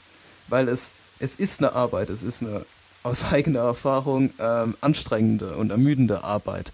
Aber es ist nicht so was, wo wirklich dann man sagen kann, für den Text brauche ich jetzt eine Stunde oder so. Man muss immer wieder gucken, man muss einschätzen, man muss diskutieren das ist ja das Ringen um das jeweils beste Ergebnis. Genau. Diese Diskussion, das Verwerfen von einer Idee, das Ausprobieren. Und das ist das, wo ich aber auch dankbar drum bin. Ja. Natürlich kann man im Laufe, ich könnte im Laufe der vielen Jahre, wo ich Erfahrung gesammelt habe, gutes Handwerk abliefern. Ja. Und das wäre dann eine Arbeit, man kommt morgens in ein Theater, dann fängt man an, die Standardeinleuchtung, die man immer braucht, zu machen. Dann leuchtet man zwei, drei Specials, eben meinen Tisch zum Beispiel oder ja. meine Couch oder so irgendwas. Dann ist ja gut. Punkt. Ja. Wenn ich dann aber sage, nee, jetzt will ich noch was extra. Ich hätte ja gerne mal ein Mondlicht, was wandert, weil wir jetzt eine Wackellampe benutzen können. Mhm. Dann fange ich an, in ein Terrain zu gehen, was nicht mehr Standard ist, wo einfach dieses Try and Error ausprobieren, verwerfen, den besten Winkel finden. Mhm. Manchmal ist es ja nur, indem man eine Lampe 20 cm verhängt und auf einmal hat man ein besseres Ergebnis, ja. als es vorher war, ja. wo die Lampe standardmäßig alle 1,50 Meter hängt halt mhm. oder so. Das braucht seine Zeit. Und das ist genau das, was du gerade angesprochen hast. Das heißt dann auch, ich mach's, leider hoch, Lampe umgehängt, eingeleuchtet, geguckt, gemerkt, hm, ist, nicht. ist noch nicht so gut. Ja. Ähm, Lampe wieder aus, damit sie abkühlt und man sich die Pfote nicht verbrennt. Leider 20 cm oder 30 verschoben, Lampe nach oben wieder umgehängt. Ja. Ähm, wenn man die Zeit und die Möglichkeiten hat, sowas zu machen, ist man privilegiert. Da freue ich mich. Weil da entwickelst du was. Da entsteht meiner Meinung nach dann auch Kunst, weil du den Weg mhm. gehst. Genau auf den Aspekt wollte ich durch das Ansprechen von dem Thema. Das ist so ein Aspekt, der darauf hinweist, dass es eine eigene Kunst ist, weil das ist ja verwandt mit, mit anderen. Zum Beispiel, wenn ich jetzt, ich habe in der ersten Folge mit dem Manuel Künzig darüber geredet, wie man einen Song schreibt. Und der hat ungefähr dasselbe beschrieben, dass man sich nicht einfach hinsetzen kann und das Ding durchpaukt. Manchmal hat man eine Eingebung, dann geht alles ganz schnell, dann, dann weiß man, so muss es sein. Aber die Arbeit, die künstlerische Arbeit ist so, dass man sich mit den Kollegen zusammensetzt und einfach anfängt, schaut, guckt, Eindrücke, vielleicht eine Nacht drüber schläft und dann weiterarbeitet. Und das Weiterarbeiten ist halt immer wieder damit verbunden mit ähm, Stopp, anhören, angucken, wie auch immer, diskutieren, was verändern, weitermachen. Und das ist so ein, ähm, das zieht sich durch alle Aspekte, die wir jetzt hier schon behandelt haben und ich denke auch durch, durch andere künstlerische Aspekte, wo ich jetzt noch nicht so drin bin im Kontext oder andere Kunstformen dass es immer wieder ähm, dieselbe Arbeitsstruktur ist. Und das wollte ich ähm, betonen, dass das auch in der technischen, in dem technischen Aspekt der Lichtgestaltung, ähm, dass das ganz genauso ist. Wie die, die Arbeitsstruktur ist die gleiche oder die ähnliche, natürlich ähnlich, nicht genau das gleiche, aber ähm, die Struktur ist verwandt. Und deswegen kann man ruhig davon sprechen, dass man hier Kunst macht, weil es ist Kunst. Meiner ich Ansicht so, nach. Ja? ja. Ich sehe das auch so. Ähm, ein Maler, der braucht vier Latten, der braucht eine Leinwand, der braucht Hammer und Nagel und dann baut er sich eine Leinwand zusammen. Mhm. Dann streicht er sie weiß. Ja. Bis zu dem Zeitpunkt war es gutes Handwerk. Ja, stimmt. Ja, genau. Das kann auch jeder Maler, Lackierer, Tapezierer, ohne dass ich denen zu nahe dreht, aber da ist keine Kunst bis zu dem Zeitpunkt. Das heißt, er hat die Voraussetzung. Außer, außer die Leinwand ist irgendwie anders. Außer er hat die Leinwand von vornherein schon mal gleich aufgeraut. Oder, ja. Aber wir gehen jetzt einfach raus, vier Holzlatten, vier Nägel und eine Leinwand drauf genagelt, weiß gestrichen. Damit hat er seine Grundlage. Ja. Jetzt fängt er an und macht Kunst, indem er dann aus seiner Intuition schöpft, Eingebungen oder sonst was und er nimmt eine Farbe, die ihm was bedeutet und fängt an darauf irgendwas zu malen, was ihm was bedeutet. Also mhm. ein künstlerischer Schaffensprozess. Im Theater oder im, im, im, im technischen Bereich nicht anders. Wir müssen eine große Menge an Lampen in irgendeiner Form positionieren, wie auch immer, die werden positioniert und erst dann, wenn die alle angeschlossen sind und wenn, wenn die alle irgendwie leuchten, dann kann ich jetzt anfangen, damit Kunst zu machen. Mhm. Genauso wie beim Malen. Und wenn der sich vertan hat, weil das auch ein Prozess eben ist und nicht, der malt ja, der hat ja nicht weiße Leinwand, dann guckt er kurz und dann malt er auf einmal die Mona Lisa drauf. Sondern ja das ist ein Entwicklungsprozess. Mhm. Keine Ahnung. Gut, es gibt, es, gibt auch, es gibt auch die Ausnahme, wo er dann wirklich das dann einfach raushaut und einfach das das, das Beste gibt es überall. Aber es, es sind auch Sternstunden, aber normalerweise ist ein großer Prozentsatz an künstlerischem Tun tatsächlich auch den Weg zulassen und Try and Error zu machen. Ja, und im Malerbereich auch. Wie oft werden geniale Gemälde sind mehrfach an Stellen übermalt, bis sie dann so geworden sind. Mhm. Das liegt aber in der Natur des Menschen, dass er sich annähert mhm. einem Idealbild annähert. Ja, das ist alles, das ist alles prozesshaft.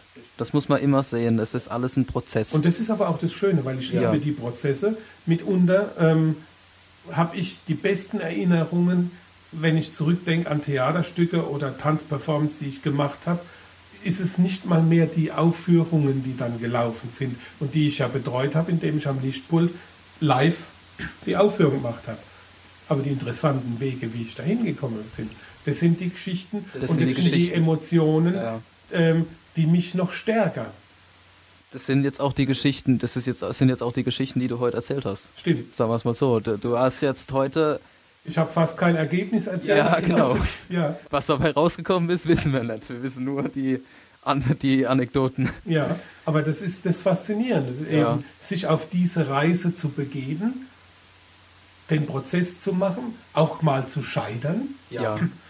aber zu wissen, wir kriegen gemeinsam ein Ergebnis und hinterher sind alle begeistert und das Publikum hat was davon und wir auch. Das ist ja Gänsehaut pur Effekt. Ja. Und wenn der Applaus da unten gilt für zwei, drei Tänzer, weiß ich, der Applaus ist auch für mich. Ja. Und das tut gut, das ist halt so etwas, drum machen wir das, sage ich schon Ja, mal. genau. Aber wir machen es eben nicht nur wegen des Applauses, sondern wir machen es auch, weil eben der Weg dahin riesentoll ist, weil man da Ja. tolle Begebenheiten hat, geniale Lichtmomente, geniale Lichtmomente, klingt Ja. gut, gell? Ja, also äh, Ja. Sternstunde von Eingebungen, das hast du vorhin mal gesagt. Ähm, ich habe mal für Kaldewey-Fas ein Licht gemacht. Kaldewey-Fas ähm, gibt es eine Szene, wo die S, die Sado und die Masso, S und M, den Karl abstechen und in die, Kü in die, in die ähm, Waschmaschine stopfen. Ja. Da wollten wir ein blutrotes Licht erzeugen. Mhm. Das Abstechen quasi nur in Form eines Lichtkegels, der dann von oben auf die Wäsche, in der der Karl dann abgestochen liegt, vor der Waschmaschine hineinleuchtet. Jeglicher Licht, den wir da drauf gemacht haben, es hat immer irgendwie komisch ausgesehen. Ja. Es hat eher nach Rotlichtmilieu ausgesehen als nach Blut. Es hat nach nichts, hat irgendwie nichts gewirkt.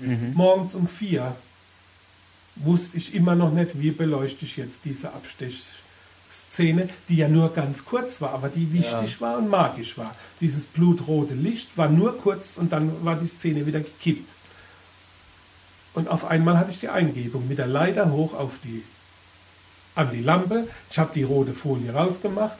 Ich habe aus der roten Folie in der Mitte ein 5 Mark Stück großes, damals D-Mark, 5 Mark Stück großes kreisrundes Loch rausgeschnitten. Ja.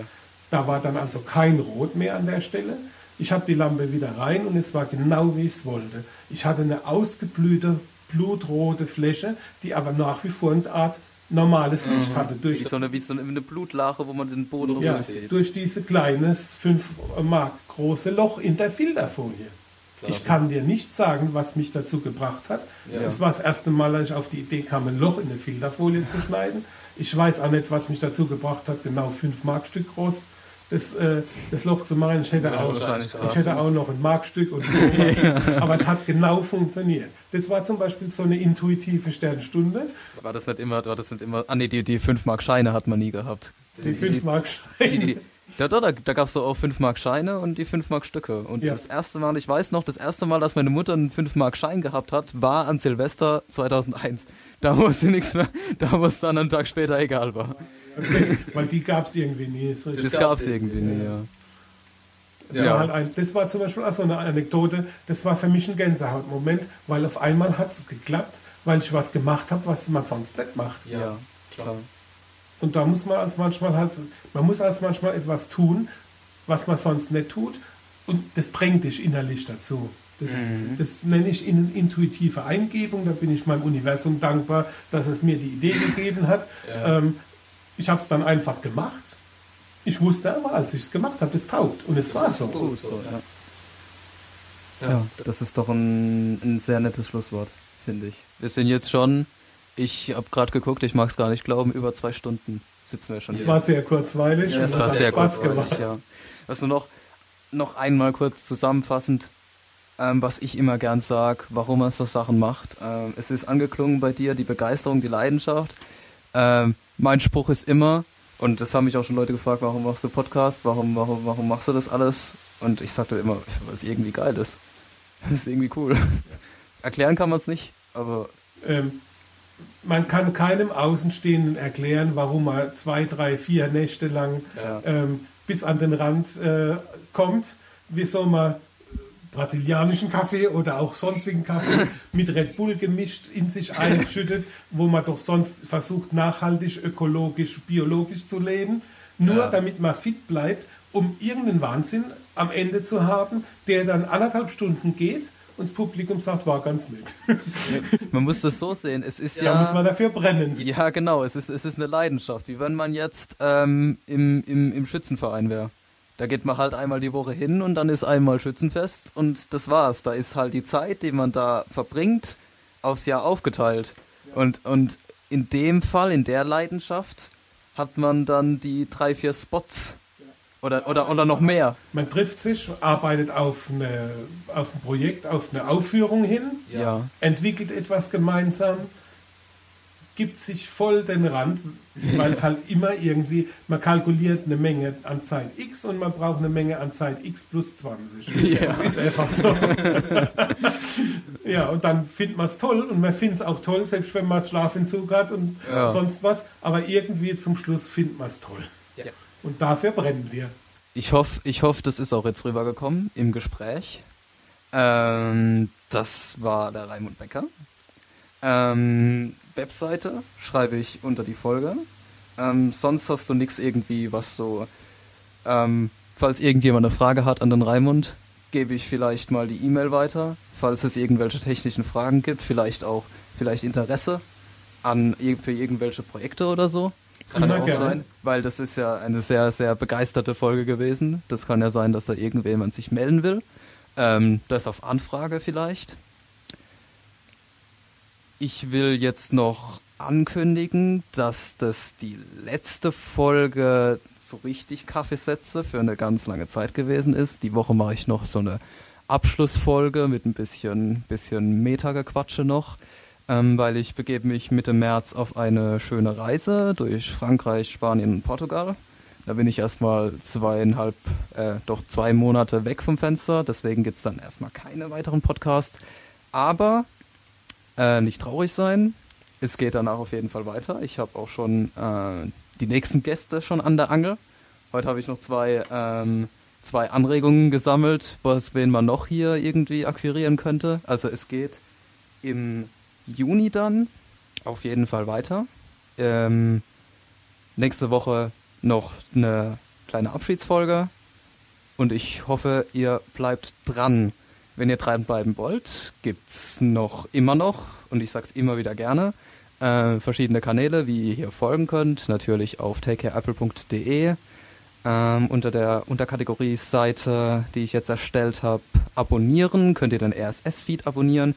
Ihr könnt auf Facebook Klick-Klick machen, ihr könnt auf Google Plus einkringeln, ihr könnt mir auf jeden Fall auf Twitter folgen, da gibt's immer die allerneuesten und allerpersönlichsten Updates.